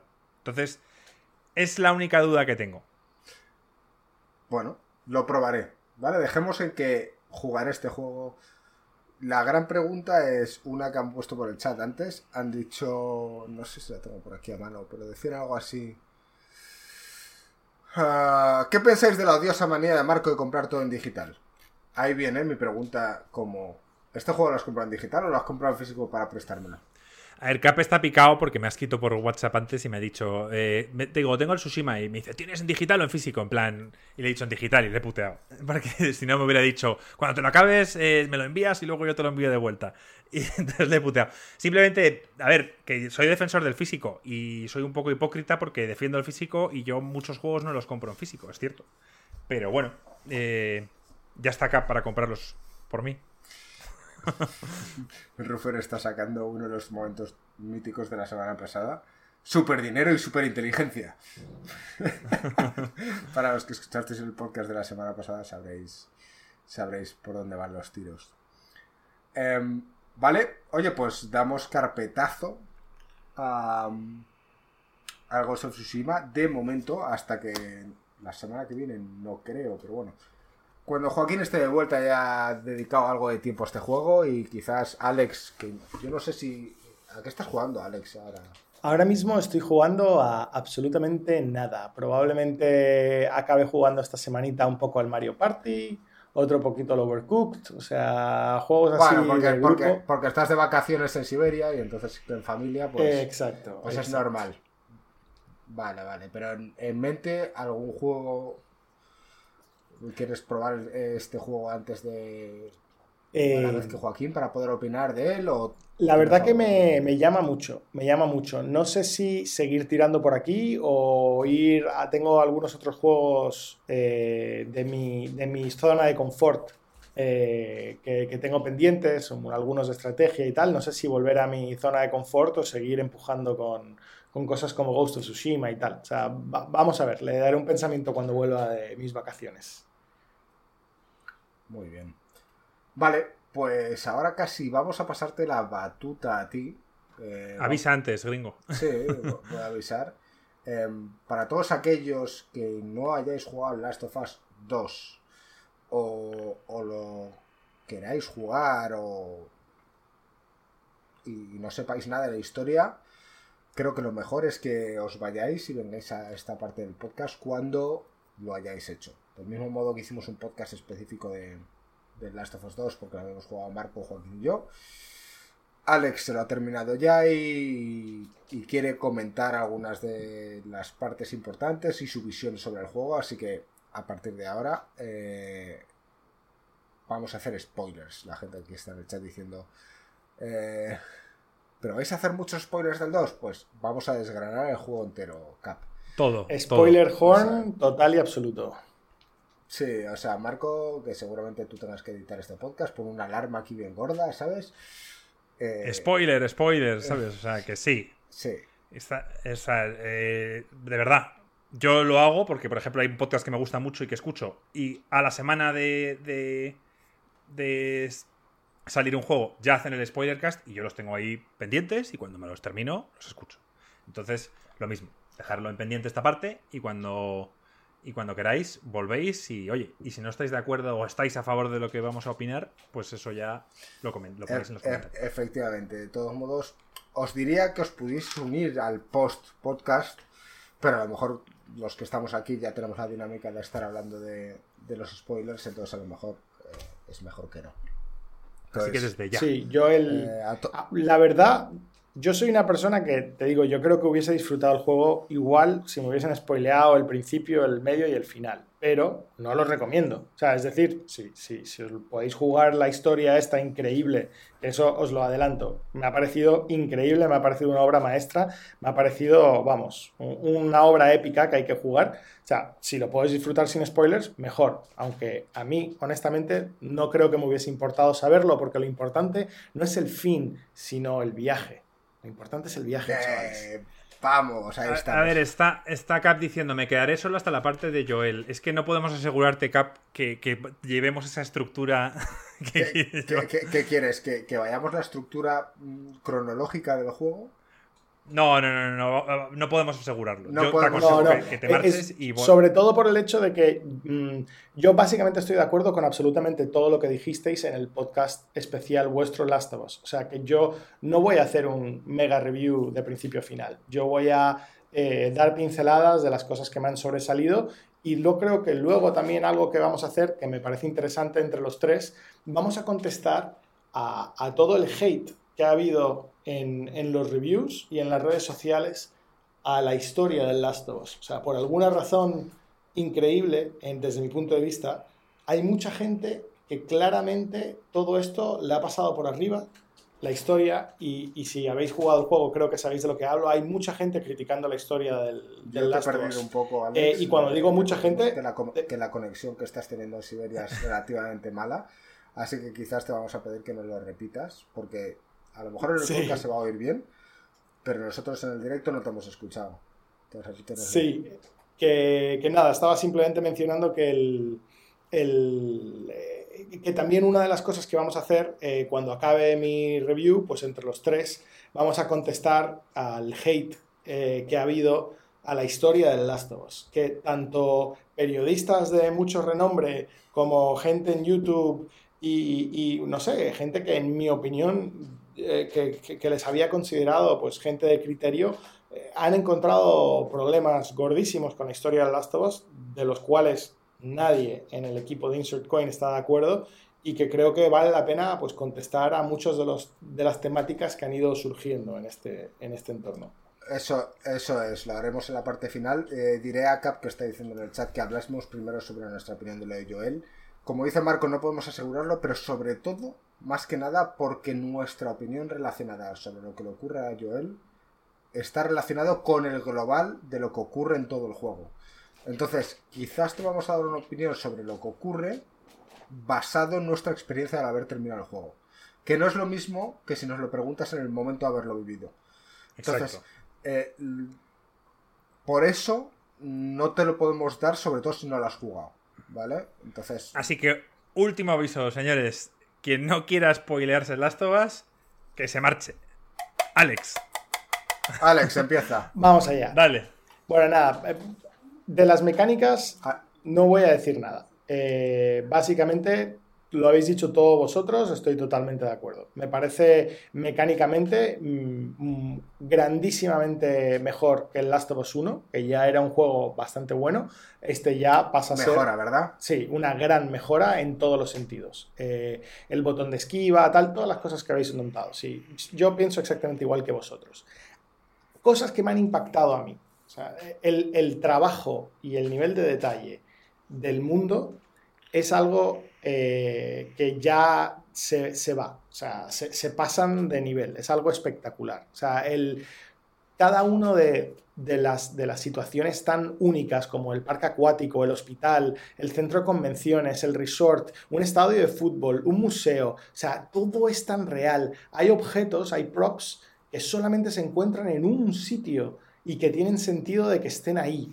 O sea, es algo espectacular. O sea, el, simplemente pensar en las horas de trabajos de diseñadores para un trasto que está metido en una esquina y que quizás probablemente nunca lo veas, pero que le da más realismo al mundo, es algo que, yo no he visto en ningún juego. Yo no he visto este nivel en ninguno. Por eso decía que era injusto. Por eso decía que era injusto. Decía que era injusto compararlo con el Tsushima. Porque, joder, están a otro nivel. ¿Sabes? Ah, Pero vamos, estoy totalmente de acuerdo contigo. Hay un vídeo que yo vi en YouTube que yo no lo he compartido con Marco, pero lo recomiendo mucho, que hablaba sobre... Detalles. Detalles del Last of Us 2. Y entonces sí, como la, hay dos mochila se le va moviendo. Hay dos vídeos espectaculares. Eh, voy a ver si lo tengo por aquí porque lo recomiendo a todos los que hayáis jugado Last of Us 2. Si queréis disfrutarlo. Eh, a ver si lo tengo por aquí. Sí, eh, Alex. Eh, ah, bueno, no. The Night se llama. Entonces, el segundo vídeo que he visto es Another 15 Insane Details in The Last of Us Part 2. ¿Vale? O sea, habla de 15 detalles de Last of Us 2 y luego sacó otro vídeo con otros 15 detalles importantes. Que algunos sí que los has vivido, pero hay otros que quizás no te has dado cuenta y que merece mucho la pena verlo para que digas, joder, qué curro tiene. El, hmm. otra cosa, ya ese vídeo me lo apunto eh, y me lo voy a ver 100%, porque de verdad que vale la pena. Luego, otra cosa que a mí está un poco relacionado, pero no es exactamente lo mismo, son todos los detalles de, world building que hay. O sea, es decir, todas las cosas en las que muchas veces no te, tienes ni por qué fijar, pero que crean un mundo y lo hacen real. Como por ejemplo, cuando estás en, en la granja con Eli y con Dina, eh, si te pones a investigar, de repente encuentras un, sitio donde en una pared entera la tienen llena de, productos enlatados. Eh, pero enlatado casero, que, es, que se hacen con pomos de cristal y, y, rosca.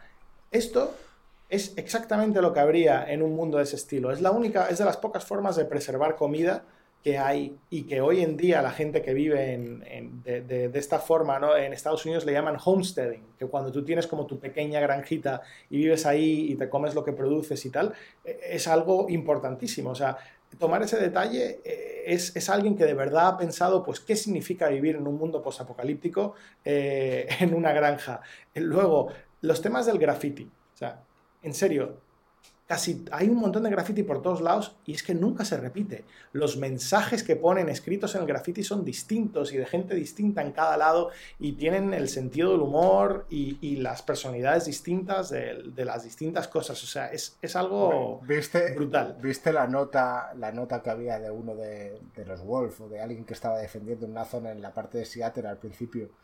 Que hay una nota y por detrás había dibujado pollas y tal. Sí. Sí. efectivamente. Es que es algo que, vamos, todo, es lo que haría un tío que está aburrido vigilando. Y es que tiene todo el sentido del mundo. Tiene todo el sentido. Está diciendo Samo, la narrativa visual es como en Bioshock, solo con los escenarios te están contando una historia. Te están contando una historia y, bien profunda, bien, bien contada. Es algo muy, muy interesante. Yo al principio me acuerdo que vi eh, algunos de los escenarios tan cubiertos de verde en Seattle, ¿no? Con tanta, tanta vegetación y dije, bueno, tal, quizás es un poco exagerado, solo han pasado 20 años y tal. luego vi unas fotos de un parque de atracciones abandonado en, en Nagasaki, que fue abandonado hace 10 años, ni siquiera hace 20, y es que la vegetación era así o peor. Eh, y además estamos hablando de Seattle, que es un sitio donde llueve prácticamente todos los días. Eh, estaría exactamente como lo ponen. O sea, le han dado mucho pensamiento a cómo, a cómo se quedaría, cómo quedaría la ciudad. Es algo, es algo verdaderamente especial. Luego, una, cosilla que me encantó a mí, porque soy un friki, en plan, tienen bastantes easter eggs. Eh, por ejemplo, hubo una habitación en, en, un sitio que no tienes ni por qué pasar, que estás de pasada y tal, no sé qué, en el cuarto del, de un chaval hay un gaming PC y una vitrina llena de marines espaciales. Tío, una vitrina llena de marines espaciales. Es que, joder, o sea, claramente hay alguien ahí que es muy friki y que decidió meterlo en algún sitio y no vuelves a ver más miniaturas en el resto del juego. O sea, han hecho un montón Yo de vi el. Gaming PC. Tú lo viste. Yo el PC Gaming sí que lo vi. Sí. Pero no, no me fijé en la estantería. Chulísimo, tío. Chulísimo. Sí, hay, hay- aparte de la Vita, hay como dos o tres plays. Todo el mundo que han creado de, de los cómics y las cartas y tal. O sea, han creado todo un mundo de cómics con un montón de superhéroes en plan alternativos y tal. De verdad que, que la ambientación. Hay el muchísimo building- curro en los detalles. Muchísimo. Sí, sí, sí, muchísimo. Y luego. No, yo creo que no hemos visto nada igual en ningún videojuego. Sí, no, eh, No. en lo que es el Con mundo. mucha diferencia, ¿eh? Simplemente el, el- el trabajo y horas de artistas es algo que, que se me va. No, no sé cuánto dinero habría que invertir y siete años y no sé cuántos millones y no sé cuántos artistas y la coordinación. La coordinación es que ya no es un tema de dinero y tiempo, es la experiencia que, tiene todo un equipo directivo de haber hecho varios juegos de este estilo, de tener todo el proceso pulido para que la próxima vez que lo hacen más y mejor, cada vez puedan ir subiendo el listón. Es que esto es algo que da igual el dinero que tengas, prácticamente da igual la gente que puedas contratar, esto no lo puedes crear como tu primer juego. O sea, no, puedes hacer nada igual. Es algo muy impactante para mí. En el chat están hablando de dos cosas y una me gustaría matizar, ¿vale? Dice, una, eh, Juan nos cuenta, el único fallo que le veo es la ingente cantidad de notas. A estas alturas deberían hacer algo distinto. Estoy de acuerdo con eso. Y la otra cosa de que habla es, eso de las cartas igual se explotan algo más adelante. Yo personalmente, lo de las cartas que vas recogiendo, ni más ni No, menos. es que las, las O sea- cartas yo al principio las leía y luego ya No, empecé a. No, pero no, las, no leerlas. Las notas sí, yo las leí al principio, pero no, yo hablo de los coleccionables. Sí, los- las cartas de los monigotes. Sí. O sea, de, de- de cartas como de superhéroes. Sí. Eh, ¿Eso eh, para qué es? Lo que dice, lo que dice Juan, yo creo que eso es un. Eso va a ser un juego el día de mañana. Quizá un proyecto aparte de Naughty Dog en el que quieren hacer un juego de cartas. Quizá hablamos de un Hearthstone o ese estilo Como lo, o algo lo así. que hizo Witcher 3. Sí, con el Gwent, sí. Sí. Yo, yo iría por ahí. Iría, nadie se cura todas esas cartas para luego no hacer nada. Yo de verdad creo que tienen una idea, eh, quizás el proyecto de alguien que aún no se ha salido del todo, pero bueno, dije, ah, pues añade las cartas estas. Y se- será para el platino como- seguramente, ¿no? Claro, como a Eli le gustaba el tema de los cómics y tal y cual, porque se ve en el primero que le molan, Sí. pues, pues ella tiene sentido que los coleccione, pero bueno, yo creo que iría por ahí. Hay si no sería mucho curro para nada. hay un detalle muy bueno en... Cuando vi el vídeo este de los detalles, eh, se ve que en la habitación de Joel, cuando vas, en su mesilla de noche tiene un cuaderno sobre, sobre el espacio.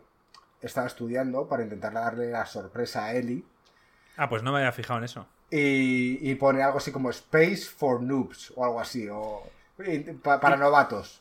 ¿Y los momentos tranquilos, Alex? ¿Qué opinaste de los momentos tranquilos? Justo iba- Esos momentos con él. Sí, Sí. justo os iba a hablar de ello. O sea, para mí eso es el, el corazón del juego. Eh, me parece. Me parece súper. O sea, son los momentos donde de verdad eh, te impacta de forma emocional y donde profundizan tanto y son tan entrañables. A, a mí una cosa que me encanta es, por ejemplo, que, que- que- que so- son varios de estos, de estos flashbacks, la mayoría son, son flashbacks de, de Ellie con Joel, eh, no tienen combate. O sea, no, no tienen ni combate y, simplemente estás andando, mirando, hablando con Joel y, y- te cambian el ritmo totalmente de- de este estrés y esta tensión y este miedo que sientes cuando estás jugando bien, porque es algo que han agregado al juego, ¿no? Es, esa, esa verdadera sensación de miedo. Hay muchas veces donde te sientes como, como dijisteis en vuestro review, como en Resident Evil, o sea, de verdad que lo puedes llegar a pasar mal, que es algo que en el primero yo no sé si llegué a pasar miedo, pero en este os aseguro que sí. Y, y te, te- te permite descomprimir y, y hace como muy impactante estos momentos. O sea, justo os iba a mencionar, por ejemplo, que se hayan tomado el trabajo de, de la escena de, de hacer caras en el espejo. O sea, eso requiere un montón de programación, un montón de tiempo y tal, para simplemente que si Eli está enfrente al espejo, que, que puedas hacer caras, que hay bastante gente que igual ni siquiera nunca lo hará, eh, y, y la escena de, de la cápsula espacial eh, es, es un momento, es un momento mágico. Es un momento mágico que te hace sentir cosas, eh, te hace sentir cosas muy, te hace ver, te hace ver. Hay una cosa en las películas eh, que es un mantra y, y aunque hayáis Si, si habéis visto muchas películas, lo entendéis de forma instintiva. Y es muestra, no cuentes. Es decir, en una película no quieres que de repente salga alguien y diga, eh, mi capitán, nos están ametrallando y, nos están haciendo mucho daño, no, no podemos aguantar mucho tiempo. Esa es la forma cutre y mala de hacer algo en una película. ¿Cuál es la forma buena? Muestra una escena donde la gente está sufriendo con las balas y con tal y con no sé qué. O sea, muéstralo, haz que la persona lo sienta, no, no lo cuentes, simplemente no lo hables. Y esto es algo que este juego se lo toma al pie de la letra al pie de la letra. Si os fijáis en el diálogo, prácticamente nunca ni Ellie, ni Joel, ni nadie dice cómo se siente. Eso lo tienes que inferir por las expresiones faciales, que por cierto, el motor que tienen para, poner expresiones faciales es otro nivel. Eh, cómo lo han clavado el mock-up de los distintos actores, el gran trabajo de los actores, o sea, absolutamente todo es un canteo pero lo tienes que inferir de las expresiones, de las miradas, de lo demás, y este nivel de sutileza eh, eh, eh, dime qué otro videojuego se toma el tiempo para intentar contar una historia de esta forma tan sutil. O sea, estamos hablando de uno de los, de los géneros más brutos y, directos que hay. Los videojuegos normalmente yo, no muestran nada. Estoy totalmente de acuerdo contigo y cuando nosotros hablábamos en el podcast, al menos yo lo veía así. O sea, Marco está hablando que ahora la Ghost of Tsushima es un serio candidato al Game of the Year. Para mí este no tiene comparación. O sea, si te pones a mirar cada una de las patas del juego, yo he dicho que es candidato al GOTI, no he dicho que sea GOTI. Ya, candidato, ¿vale? Pero es que sinceramente, después de haber jugado Last of Us 2, yo, para mí no hay más candidatos. Bueno, pero hay que, hay que jugarlo y hay juegos distintos aportan cosas distintas. Eh, luego... Esto es, como el que dice que, Messi debería ganar el balón de, cada, de, oro cada año. Bueno, hay que, ver, hay que ver primero a los demás, gringo. Sí. Yo... Y ver lo que hace el Cyberpunk. Y bueno, el, el Tsushima no creo que gane el GOTI, pero se quedará ahí. Estuvo, estará nominado. Sí. El, ya por acabar, simplemente decir que, como se esperaba, el pulido del juego es espectacular. O sea, no hay bugs, no hay clipping, no hay loading. Si juegas en plan del tirón, hay loadings horribles y súper largos, pero se hacen solo al principio. Al principio. Sí, que, Que, que, es algo que digo, por Dios que salga ya la nueva generación, porque yo no, yo como no juego mucho las consolas, no es algo que suelo sufrir mucho, pero tío, cada vez que te salto un loading en una consola es que me dan ganas de ir, hacerme un café, eh, echarle hielo, mezclar algo, volver y seguir que está todavía en loading. O sea, es horrible. Yo, yo es que como apagaba la consola en, esto que se queda dormida, cuando lo encendía no tenía que volver a hacer el loading. O sea, yo la pantalla de inicio solo la vi una vez y fue cuando empecé el juego. Pues, tío. El resto pues yo, no, apago la consola como tal. Entonces, como no la apago, no tengo que comerme ese loading del principio. No sé pues cómo es insufrible. Me tienes que contar luego cómo hacerlo porque yo la intentaba dormir y cuando se despertaba tenía que volver a hacer todo el loading. Pero bueno, igualmente, que lo que quiero decir que de forma de ingeniería es muy difícil hacer esa experiencia. Lo que me gusta de la nueva generación es que va a hacer que no te haga falta tener un equipo hiper crack y, un periodo de desarrollo enorme para paliar el loading. Puedes hacer las cosas más normalitas y que el loading no sea un problema por el SSD, que creo que es la forma correcta. Ese esfuerzo de ingeniería es mejor que lo gastes en otro lado. Pero bueno, realmente lo importante de, de este juego es la historia. O sea, el gameplay es bueno, el tal, todo lo demás es bueno, pero este juego tú lo juegas por la historia.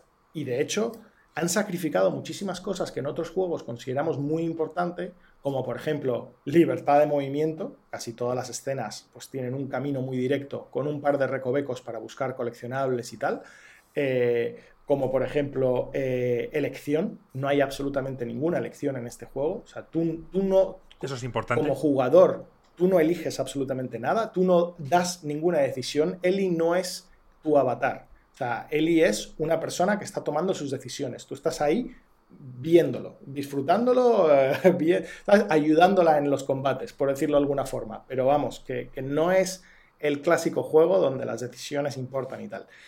Y todo esto está hecho así para poder dar la historia que es lo que están intentando dar. Y para mí, éxito de máximo. O sea, es un juego con una temática muy profunda, ¿vale? A, mí yo me llevo con, dos, para mí yo creo que hay dos, dos, temas en plan claros, ¿no? O sea, el, primero es el de la violencia y, la venganza, ¿no? El cómo la venganza crea un ciclo de violencia que, básicamente nunca se acaba. Esta es una, una, temática muy obvia, esta es la primera que yo creo que puedes, que puedes ver. Cuando juegas el juego te das cuenta que va de eso.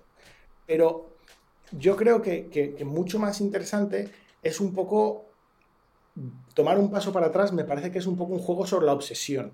Sí, en este caso, eh, eh, Ellie está obsesionada en conseguir la venganza, pero la venganza es como, como simplemente ha sido en lo que ella ha decidido fijarse. Es mucho más interesante, es decir, esa obsesión que tiene Ellie en, en qué la afecta, ¿no? Cómo, cómo acaba destruyendo todo en su vida. Y, y Abby, que hasta ahora no hemos hablado de ella, que es igual de, protagonista que Ellie en esta historia, que es quizás uno de los puntos que, más pueden sorprender, tiene exactamente el mismo, es, es, es, una persona que está en el mismo viaje que Ellie, pero más adelante. Es una persona que estaba también obsesionada, que desde los 14 años, o no sé exactamente cuándo murió su padre, creo que fue más o menos los 14, eh, desde los 14 estaba obsesionado en ello. De hecho, tú ves algo que siempre me ha parecido muy interesante, cuando tú juegas con Abby eh, de joven, te das cuenta que, es una chica normal, eh, delgadita, tal, no sé qué. Cuando juegas con ella de mayor, está hecho un tanque y es,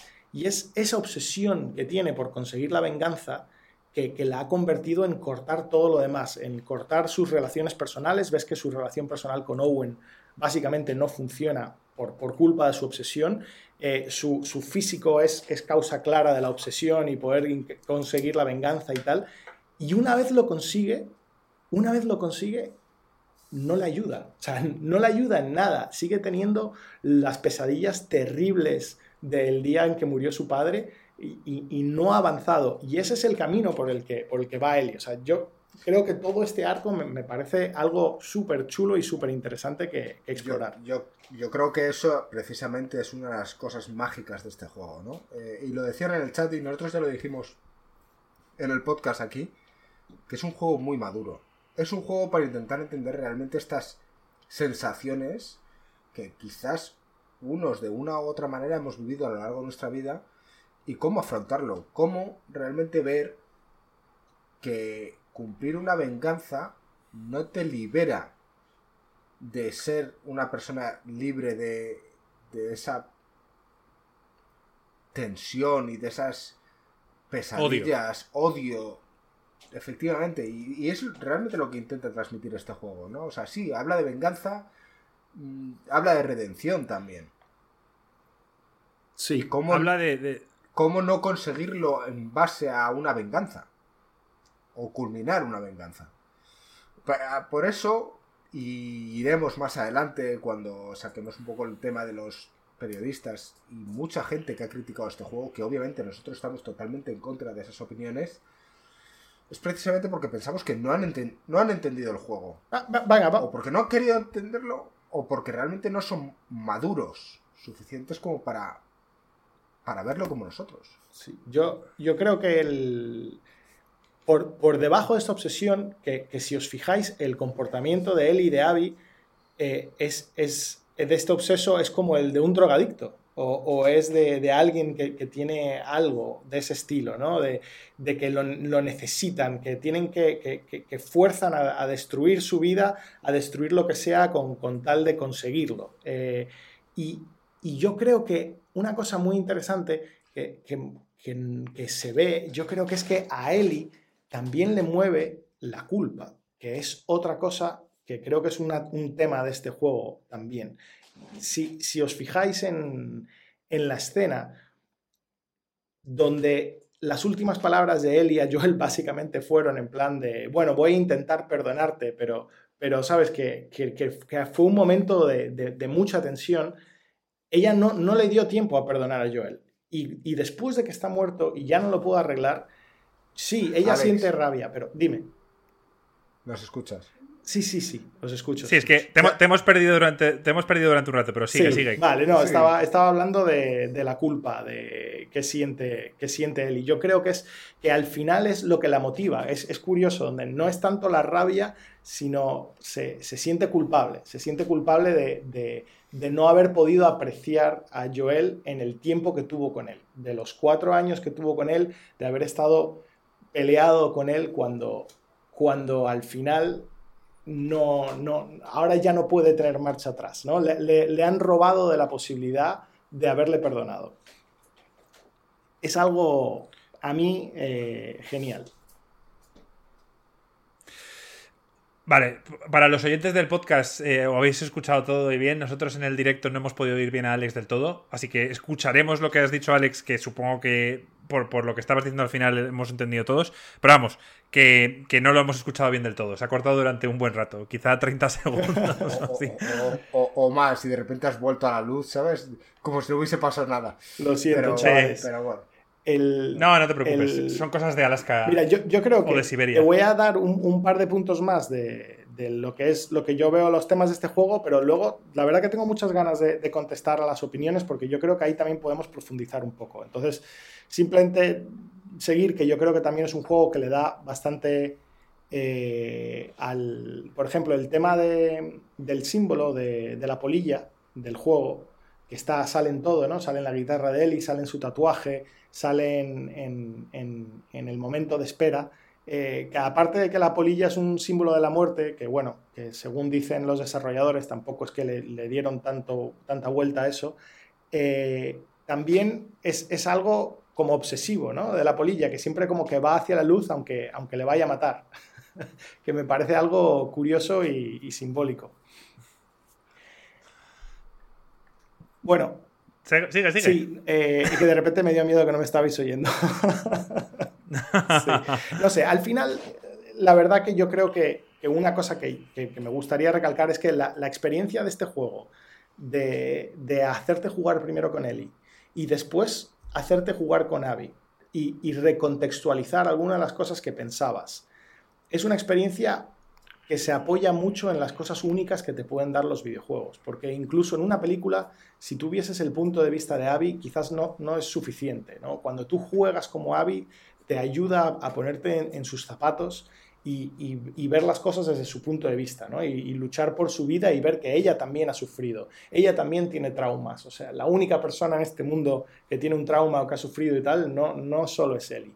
Y, es una vuelta importante, es una vuelta importante poder hacer de un villano eh, otra persona. Te iba a decir un héroe, pero es que no hay héroes. A mí me parece que realmente no hay héroes en, este mundo. Lo que hay son víctimas, prácticamente. O sea, em, empatía, tío. Para mí, durante todo el juego, es una, una oda a la empatía, tío. A ponte en los pies del otro, tío, para entender por lo que está pasando. Sí, sí, sí. Totalmente, totalmente de acuerdo. Totalmente de acuerdo.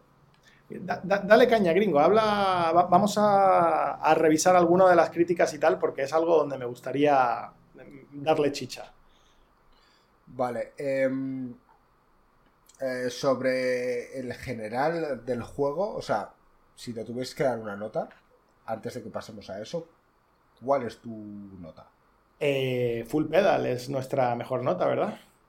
Para mí es, esta es una obra maestra. Este es uno de los juegos que, deberías jugar. Es un juego duro emocionalmente.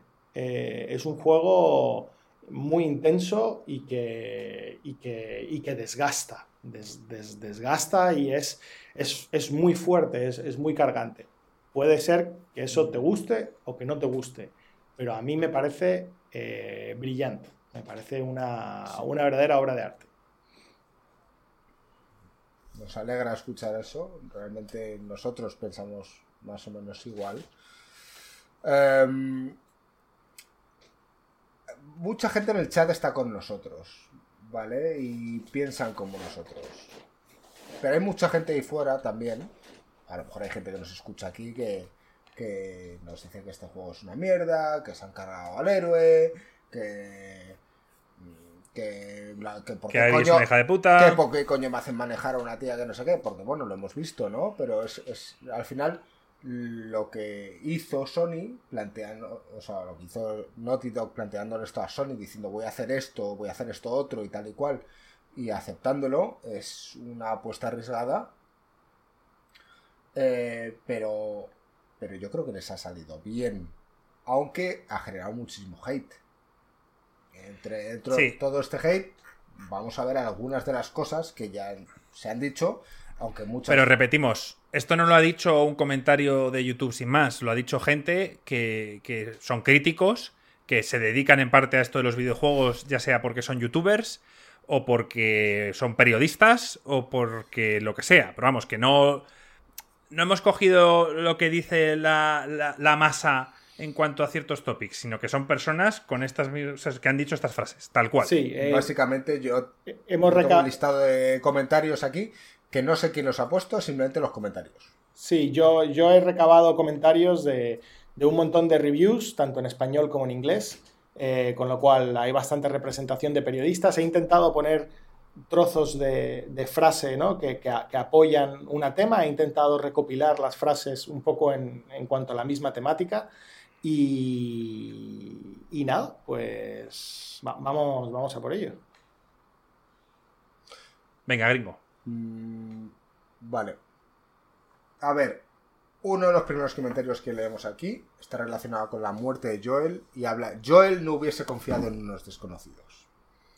Esto ya lo hablamos en el podcast de la última vez. Quiero saber si Alex piensa exactamente igual que nosotros. En aquel momento nosotros dijimos que obviamente Joel no hubiese confiado en unos desconocidos del modo en el que lo hace en el Last of Us 2.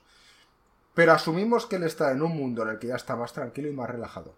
Y está en un contexto en el cual se salvan, más opciones. se salvan mutuamente y no tiene más opciones tampoco. O sea, es que está rodeado. Yo, O sea, ¿qué, qué hace? ¿Se, se va. ¿Se queda con la horda de infectados? ¿O se va a donde están los amigos Que tiene una cabaña y está en el principio que tienen una cabaña? O sea, es que no hay más opciones. Eh, quizá se refieren a que Joel no es confiar, eh, es Joel el que quizá confía.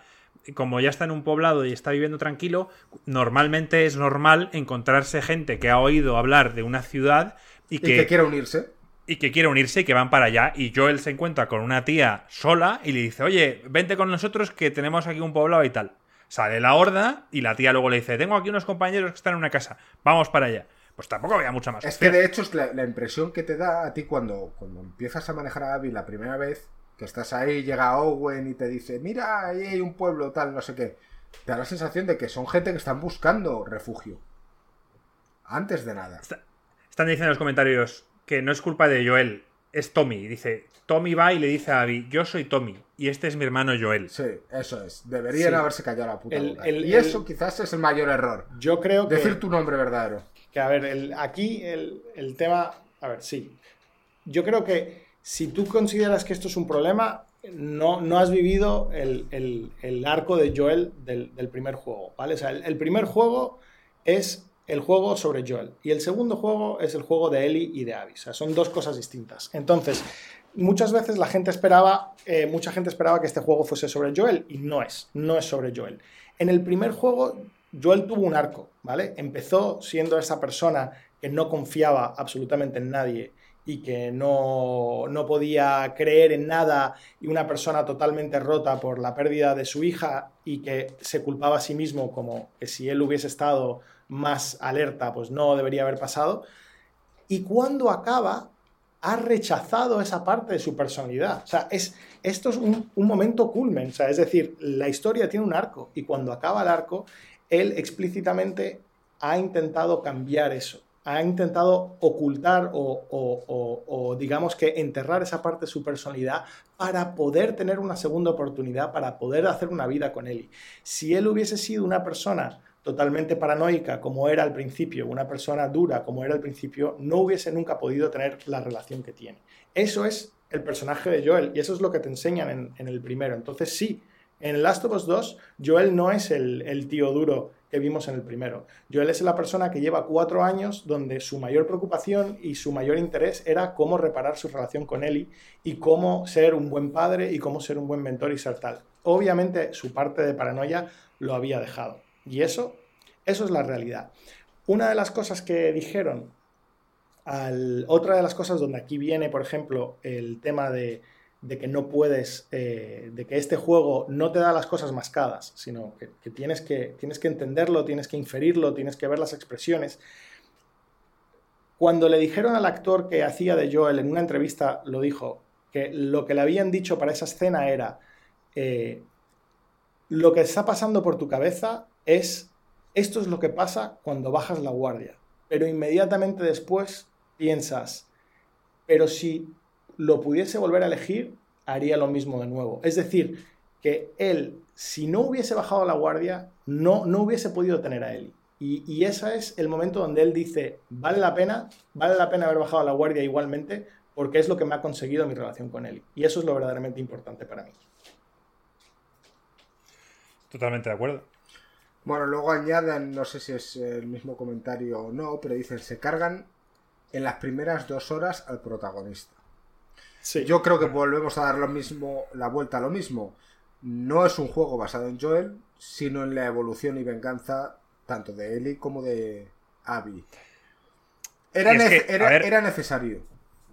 No, y esto no es culpa del juego, o sea, esto es culpa de. Me refiero, es una, te están contando una historia. Si no te gusta, Es esto es otro, asunto completamente distinto. Yo, yo he vivido situaciones, y lo dije en el podcast anterior, lo digo ahora, no voy a spoilear Juego de Tronos, pero hay gente que muere en Juego de Tronos, que eran los favoritos de ciertas personas, y que de repente, "Ah, ya no veo más la serie. Bueno, pues así es la vida, hijo. La gente se muere y no siempre es lo que uno quiere. Y así es la Esto puta pasa vida. así. Y el karma no siempre da el merecido. ¿A quién tiene que dárselo? Es que esto Joel, es la puta Joel- vida. yo no estoy de acuerdo con Joaquín en el vídeo que hizo Joaquín diciendo que Joel, que seguramente sí Joel sea eh, gentuza y haya hecho muchas cosas malas mal en la vida, pero yo a Joel le quería. Estuve con él en el primer juego y yo a Joel le tenía un afecto, un cariño. Y yo como jugador le perdonaba lo que hubiera hecho en el pasado porque ahora estaba cuidando de Ellie y quería ser mejor persona. ¿Que va a ser una buena persona? No, Pero ahora, ¿que se merecía lo que le ha pasado? Pues bueno, eso seguramente. Seguramente ha puteado a mucha gente y en este caso, aparte de simplemente matar al padre de Abby, eh, acabó con la única cura que es- posiblemente hubiera. Bajo el punto de vista de los Fireflies, eso es matador. O sea, básicamente se carga a los Fireflies, se carga una comunidad. No sé. Eh, pero a mí, como usuario, como jugador, quejarse de que matan a un personaje cuando te están contando una historia me parece ridículo. Que no te guste, lo puedo entender. A mí no me gusta que mataron a Joel. Tío, Pero entiendo, una vez haber jugado el juego, entiendo que muriera y, y entiendo luego lo que quería hacer el director y, y Naughty Dog. Yo no recuerdo si fue en el podcast es aquel de Last of Us, pero yo en algún momento he dicho que, que yo no creo que haya malas personas en el mundo. Simplemente empatía o puntos de vista diferentes. ¿Vale? Porque tú, si te pones en, las- en la piel de Abby, en la cual han matado a tu padre, tal y cual tienes esa sed de venganza. Y lo puedes llegar a entender si te posicionas en, en sus zapatos. Que eres él y dices que hijo de la gran puta, eres mala persona. No. Y- Es, Claro, es que es que juega mucho con que realmente cada Y- y persona vamos- tiene sus objetivos y sus y, y personas a las que quieres y al final estás en un mundo y por eso creo que en el mundo habrá gente que será hija puta porque quiera serlo así toda la vida. Pero esto es la vida real, que cada uno tiene sus conflictos de intereses y no sé si en aquel momento lo hablábamos, decía, ¿no? Si estás en una situación similar y es tu amigo, le vas a defender. Aunque tengas Claro. que putar a otra persona ya, pero es que tú vas a defender a tu amigo. ¿Por qué? Porque es tu amigo. y todo se resume, Alex, en la siguiente. Que es. Una historia de venganza sin venganza, dicen, donde solo pierde No, bueno, sí. Ellie y Eh, sale ganando Abby. Sí, el- la tónica es odio a Abby. Esa es, ese es el, el- O sea, odiar a Abby. Entonces, una historia de venganza sin venganza donde Ellie pierde y sale ganando Abby. Abby es mala persona que hace daño a la gente por placer, no por necesidad. A Abby, a Abby le sale todo a pedir de boca. Yo sé que Alex tiene una contestación fuerte con esto. Sí, eh, co- como dije cuando estaba haciendo mi review, es, que lo, bonito de esto es que no entiendo cómo alguien puede jugar este juego y odiar a Abby. O sea, me parece totalmente imposible. O sea, me parece, me parece posible odiar a Abby y odiar a Ellie también. Pero no me parece posible odiar a uno y amar a la otra, porque básicamente son dos personas con un arco muy similar en puntos distintos del mismo. O sea, son dos personas consumidas por la venganza que están sacrificando absolutamente todo lo bueno que tienen en su vida a pos de conseguirlo y que han perdido todo las dos personas al final de esta película, al final de, esta, de, de este juego, han perdido absolutamente todo lo que les importaba y, vamos, están totalmente destruidos.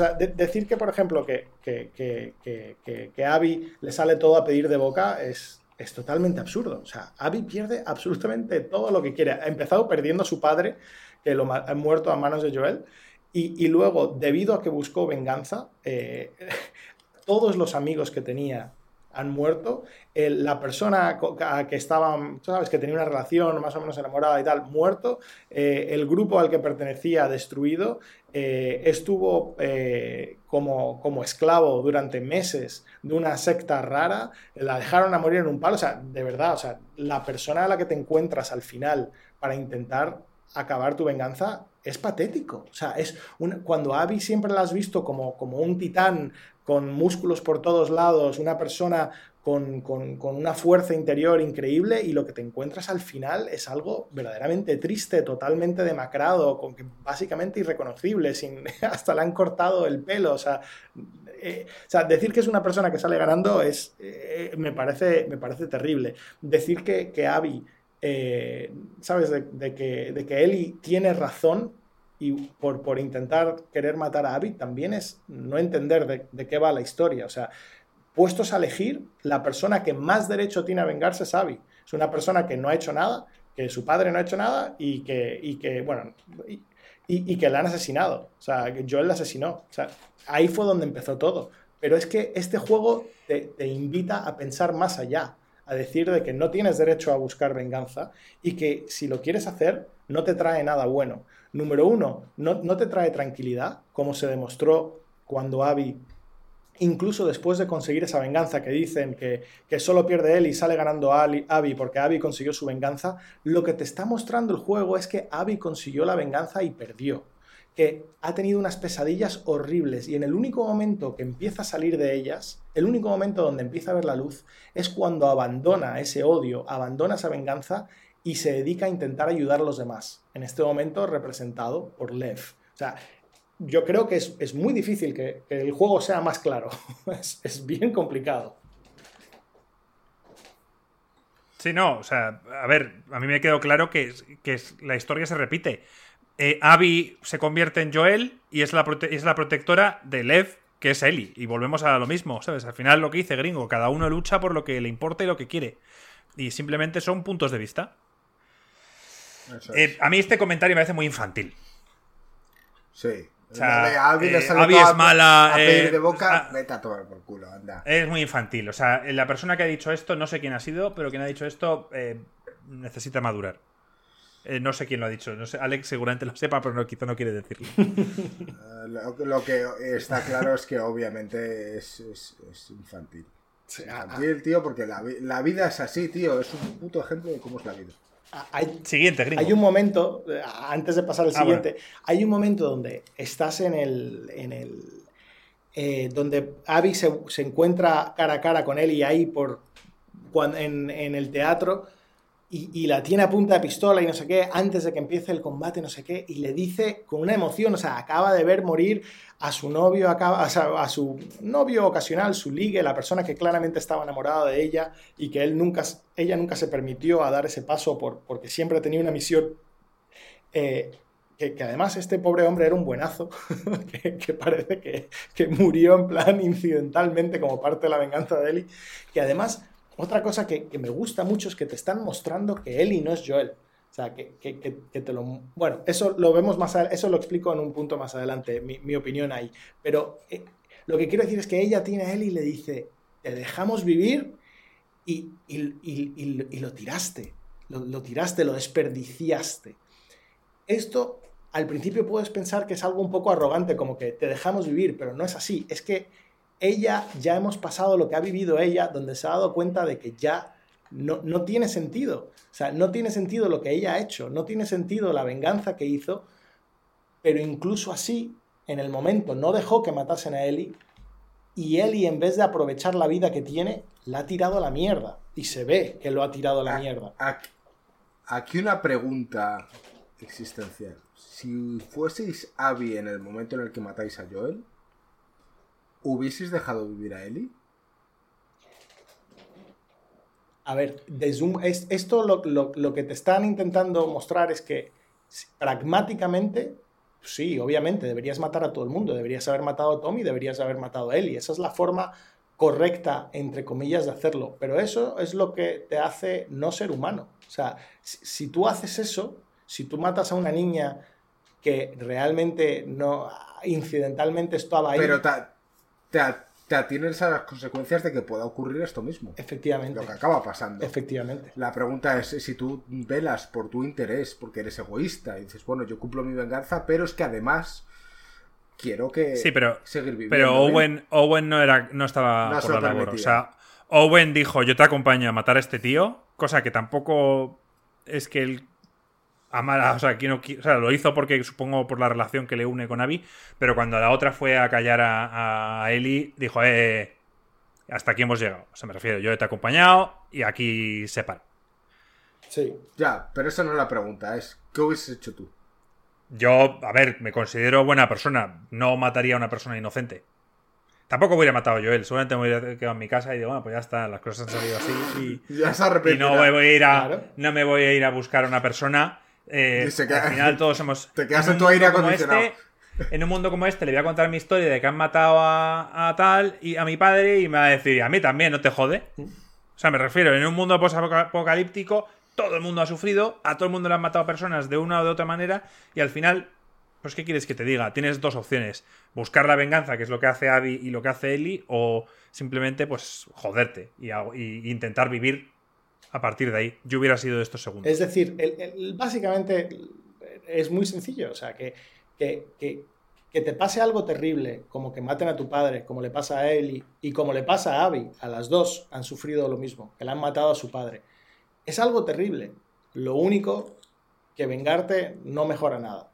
Eso es todo. Eso es todo lo que está Pero- diciendo. Es decir, es una, es, una, es, una, es una emoción humana, es una emoción hasta comprensible querer vengarse, pero no es, no es algo que te vaya a ayudar a ti, ni a vivir tu vida, ni a tus amigos, ni a nada.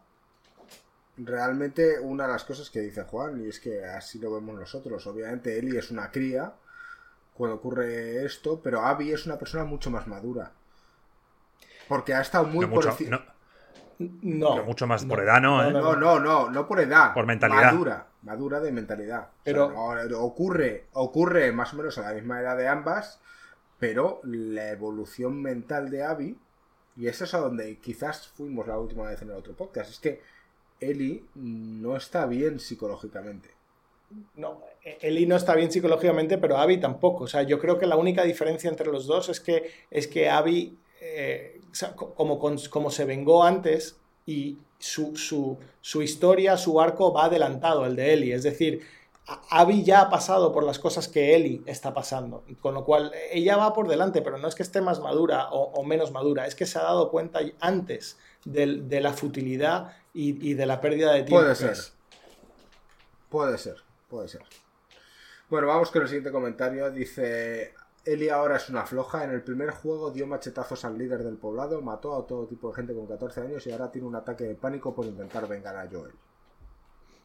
Esto ya lo contestamos varias veces, que es que Eli no es Joel. Sí. O sea, o Lo- sea, a mí, yo no soy muy fan de Eli, no lo soy. Y, y, o sea, en el primero sí que lo era, en este segundo no soy fan de ella. O sea, que cuando preguntaban antes que si Team Abby o Team Eli, pues yo soy más de Abby. Pero, pero bueno, no es Joel y, y, y quieras o no, pues eh, es que me cuesta decir que, que al final tomó decisión correcta no matando a Abby porque cometió tantos errores y quiso tantas veces seguir el mismo camino que Joel que ahora, pues no sé, no me resulta creíble que de repente en el último momento cambie porque sí. No sé si lo veis de la misma forma. Yo, yo lo que veo es que, a ver, el, el primer juego, las, las partes de Ellie, eh, madre mía, o sea, eh, estaba básicamente siendo atacada y prácticamente intento de, de de- de vi- de violación por, por este hombre, ¿no? Por el boss final. O sea, eh, es clarísimamente a- eh, defensa propia y, y intento de rescate a Joel. O sea, no, no me parece que tiene absolutamente nada que ver con, con intentar cruzarte Estados Unidos y matar a todo aquel que te encuentres por, por, por tu camino. O sea, número uno, o sea, empezando por, por lo principio, la Ellie del primer juego no, no me parece que, que para nada contrarreste la Ellie del segundo juego. Me encanta Ellie como personaje, me parece un personaje increíble. Por eso este, este juego y esta historia es una tragedia. O sea, es una tragedia porque ves a los personajes que amas tomando malas decisiones y, y sufriendo por ello. Es una tragedia, es lo que hay. Hay a gente que no le gustan las tragedias. es, es comprensible, pero, pero, pero bueno, no es una comedia ni, ni es una historia de, de, de héroes ni nada así. Es, es, una historia trágica. Y los dos personajes, tanto Ellie como Abby, los dos personajes son personajes trágicos. Eh, los personajes trágicos muchas veces sus, sus fallos son, son, son, al mismo tiempo su virtud y, y, la razón por la que caen. Y, y, claramente aquí eh, es, están cayendo por, por, lo que cree Ellie, por lo que ella cree que se espera de ella. O sea, ella cree que todo el mundo espera también que, que, tenga que vengar a Joel. Y ella claramente a lo largo del juego va, va, perdiendo esas ganas, o sea, va perdiendo esa motivación interna. Cuando se está dando cuenta del coste, de, del coste psíquico, emocional de ella, las cosas que ella tiene que sacrificar para vengar a Joel, cada vez tú la ves que se va volviendo más insegura de que si pagar ese coste vale la pena.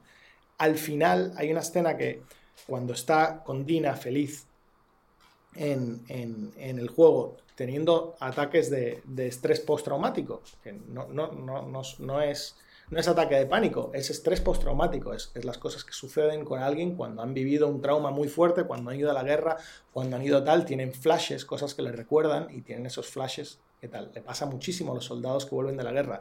Algo que me parece totalmente lógico que una persona de 18, 19 años, después de vivir todas las cosas tan terribles que le hayan pasado, pues pueda sufrir. O sea, que no me parece sorprendente. Pero cuando tú ves que entra Tommy diciendo, sé dónde está eh, sé dónde está Abby, está en un barco, está en un tal, y tú ves la cara de Eli, tú ves la cara de horror que tiene.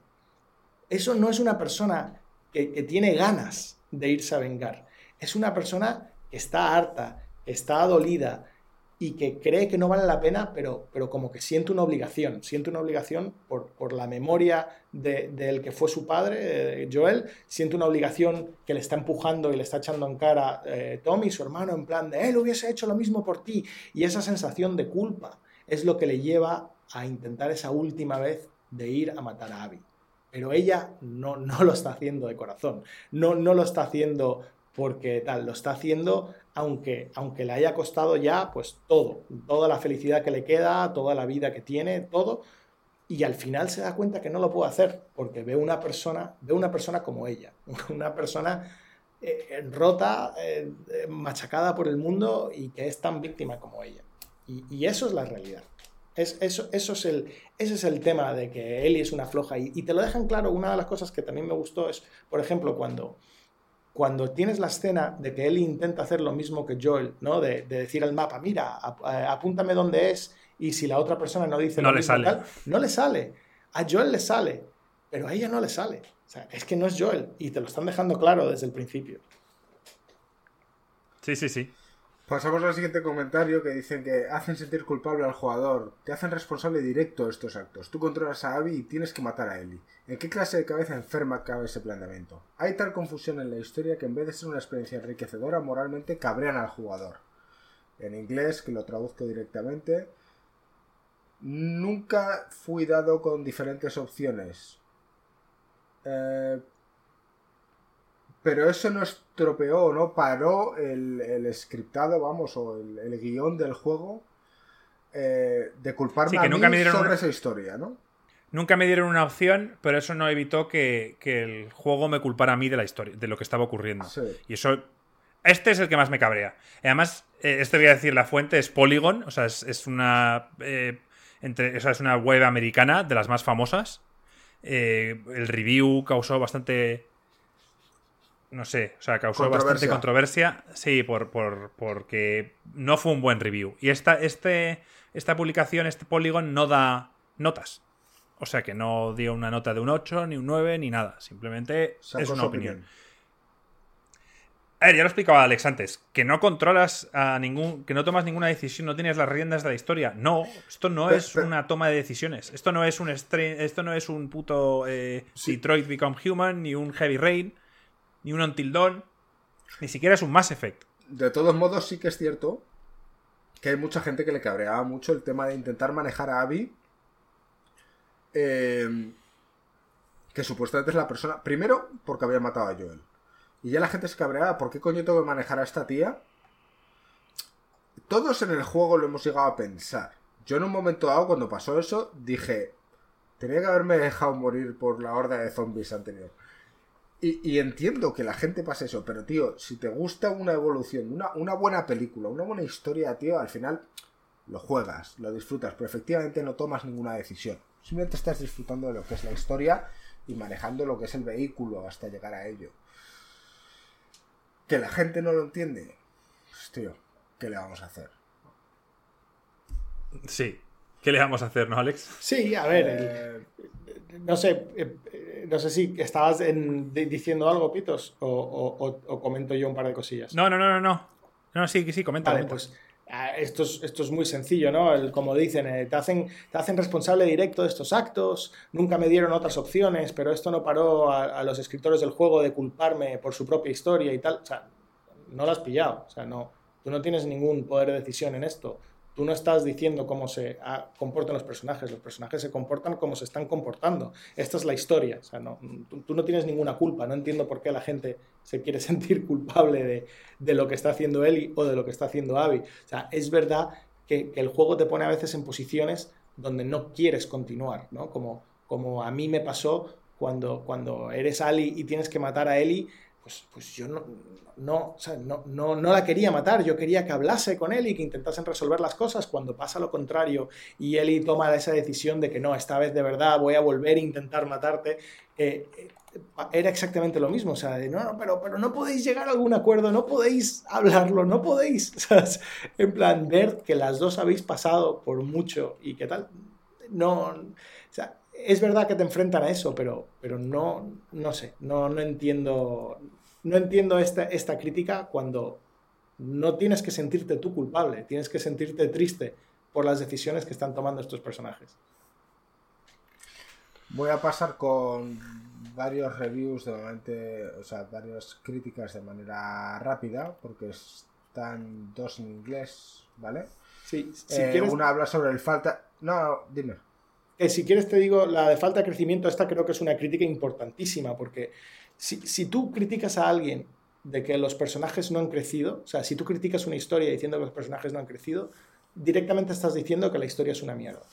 No, hay ninguna historia en el mundo que exista donde los personajes no crezcan. O sea, es, si en una historia los personajes no han crecido, o sea, con ciertas excepciones, que eso es el punto, o sea, de que realmente la historia es una mierda, porque tú tienes que diseñar una historia para que a los seres humanos les gustan, donde al final la persona ha aprendido algo, ha cambiado, o sea, ha habido un cambio. Entonces, es una crítica sobre la falta de crecimiento del personaje donde dicen, esto es una historia acerca de personajes que parecen incapaces de crecer o aprender y que específicamente son incapaces de considerar la humanidad de la gente a la que están matando.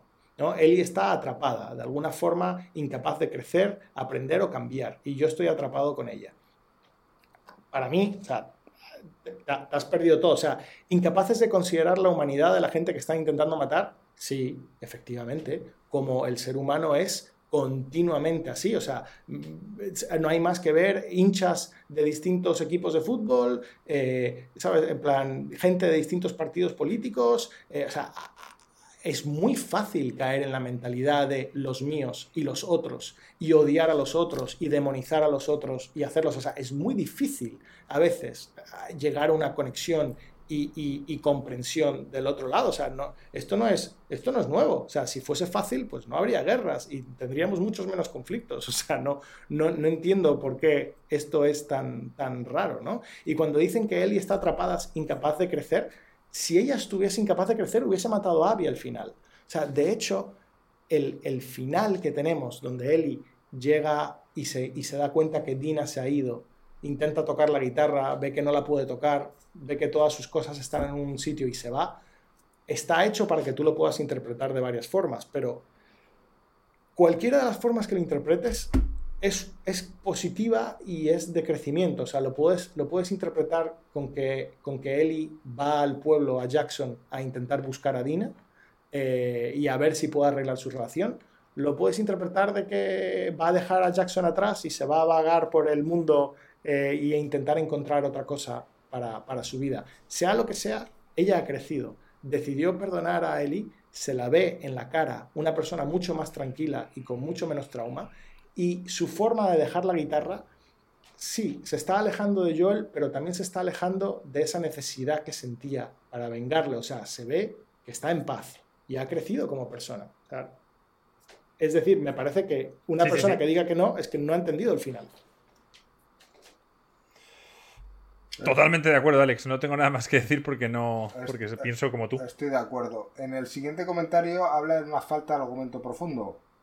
Mm, si realmente piensas que la violencia no es la respuesta para la mayor parte de los problemas del mundo, eh, la lección repetida es que matando es algo malo, que hace que el juego sea incluso una locura. ¿Sería esa traducción? sí, sí que, Te estaba dejando a ti el marrón. Nada, que, nada, que ¿Qué, coño es, ¿Qué coño es Maddening? Sí, que enloquecedor. Que te vuelve loco. Sí, o sea, es decir, que, que, si ya, que si tú ya crees que matar es malo, que la violencia no es una buena respuesta, entonces un, un, mensaje tan sencillo y tan absurdo como matar es malo, tú sabes, repetidamente machacado, hace que el juego sea insoportable. Ah, bueno, pues es que me parece que ese no es el mensaje. Yo creo que hemos hablado varias veces de lo que es el mensaje del juego, pero mm, no me parece que el mensaje del juego sea matar es malo. Pero bueno, no sé, te, puedes quedar ahí. Bueno, pues sí, eso es lo que se ha llevado el, que hizo el review de Polygon. O sea que bueno, ya ves tú. No sé, por, eh, así queda una. Sabor amargo al final, acaba de vacío. Exacto. Como Eli. Exacto. Como Abby. Te sientes como los protagonistas. Sí. Que es lo que quieren. Y lo que pone la frase Alex, famosa de Juego de Tronos. Si pensabas que esto iba a tener un final feliz, es que no has prestado atención. No has estado prestando atención. Pues yo no, pues yo no me sentí vacío al terminar. ¿eh? Yo sí. Yo sí me sentí mal. Estuve dándole vueltas varios días. Sí. Eh, y, no sé. O sea, si, bueno, hubiera estado peor si, si estaban preguntando en el chat. Si hubieran matado, hubiera muerto Eli o Abby, hombre, me hubiera sentido aún peor si hubiera matado a Abby, porque ya como personaje, para mí Eli ya no tendría redención, o sea, ya no tiene marcha atrás, yo ya le pongo una cruz y, y, no hay forma de que vuelva de ahí. Me da igual lo que haga en el Last of Us 3 si lo hay algún día. Y, y si hubiera Abby matado a Eli, bueno, pues no hubiéramos sacado nada de la historia, porque Abby ya aprendió su lección anteriormente a ese combate, ella no quería luchar, y tampoco hubiera tenido sentido que Abby hubiera querido en el última instancia matar a él. Por tanto, creo que el final queda como tiene que quedar. Sí. El, final, yo cuando lo acabé al principio sí, me sentí vacío, me sentí terrible y tal. Le estuve dando vuelta mucho tiempo, eh, le estuve dando vuelta un día entero, que no podía dejar de pensar en el final. Al final me di cuenta de que tristemente, o sea, por eso es una tragedia, tristemente es un final feliz. O sea, lo que acabas de describir, Marco, es la realidad. Es, no podría haber salido de otra forma mejor. O sea, si hubiese muerto uno de los dos personajes, sí que hubiese sido un drama total. Y, y lo hemos tenido lo más cercano a un final feliz que permite este mundo de mierda. Básicamente, es lo que estamos viendo. Eh, y ya, pues depende de ti y de cómo quieras ver tu futuro, de, qué es lo que va a hacer Eli. Pero sea lo que sea, tiene 19 años y tiene, tiene su vida por delante. Eh, puede hacer algo, ¿no? A partir de ahora ya no tiene ese, ese baggage, no tiene, no tiene esa cruz encima de ella, no, tiene esas, esa obsesión, lo ha conseguido superar y está viva. O sea, va a poder hacer algo con su vida. Bueno, digamos que durante todo este rato que hemos estado hablando hay un montón de comentarios en el chat que, que os hemos dejado más o menos en, visto, entre comillas, porque queríamos terminar de, de, repasar todos los comentarios de, los periodistas, entre comillas. Y ahora pues os, os, responderemos, ¿no? Eh, no sé si lo vamos a hacer fuera de podcast o dentro. Sí, vamos a despedir el podcast porque, ya porque realmente ya van dos horitas. Que una de las preguntas que estaban haciendo al principio, como siempre, es cuál, cuál será la duración de este podcast y hagan sus apuestas.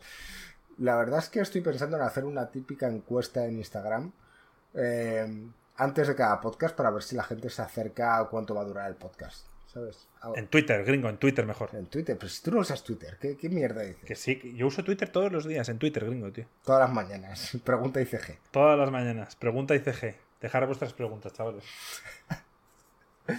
Vale, pues nos vamos a quedar un rato charlando con, la gente aquí en, en, el chat. Eh, diremos que de nuevo vamos a pedir disculpas a Carlos porque la pregunta de la semana pasada no se la respondimos porque Joaquín eligió dar prioridad a Puizo. Esta semana se nos ha ido el tiempo y se ve que no te la vamos a responder tampoco. Pero creo que la semana que viene, que por ejemplo Marco y yo nos vamos de vacaciones, seguramente la temática, salvo que Alex y Joaquín quieran hablar de algo en específico, si no, quizás hablamos de, o respondemos simplemente un podcast de preguntas de, de la gente del chat. Sí, podemos decir, aprovechar este podcast para decir que nos dejéis preguntas, tanto en Pregunta ICG como en iVoox o donde queráis, en Discord mismo. Y podemos la semana que viene hacer, eh, aparte de hablar un poco de lo que ha mostrado Xbox, porque lo van a mostrar gringo el jueves y quizá hay que hacerlo, responder a preguntas. O lo, o lo hablamos en dos semanas, tampoco Me refiero, el tema de Xbox, lo veremos. Veremos, pero ir dejando vuestras preguntas porque vamos a recopilar todas y vamos a hacer un podcast especial solo de preguntas de cualquier tipo. Podéis preguntar lo que queráis, de juegos en particular, de otra época, personales, lo que os apetezca. Y haremos un, uno especial de preguntas. Eso es. Y bueno, lo que hemos dicho, nos vamos a quedar un rato charlando con toda la gente que estáis en el chat por aquí. Y a todos los demás, pues os mandamos un abrazo muy fuerte. Mil gracias por haber aguantado hasta aquí. Sabremos si Joaquín ha escuchado este podcast. Recuerda, Flamengo, Flamingo, habíamos dicho, Flamingo, tiene que decirlo. Flamingo, en, sí. en el Discord, no se nos sopléis para ver si realmente si realmente ha escuchado el podcast. Eh, ha sido un placer estar con todos vosotros, chicos. Un abrazo. Un abrazo, chao. Un abrazo fuerte.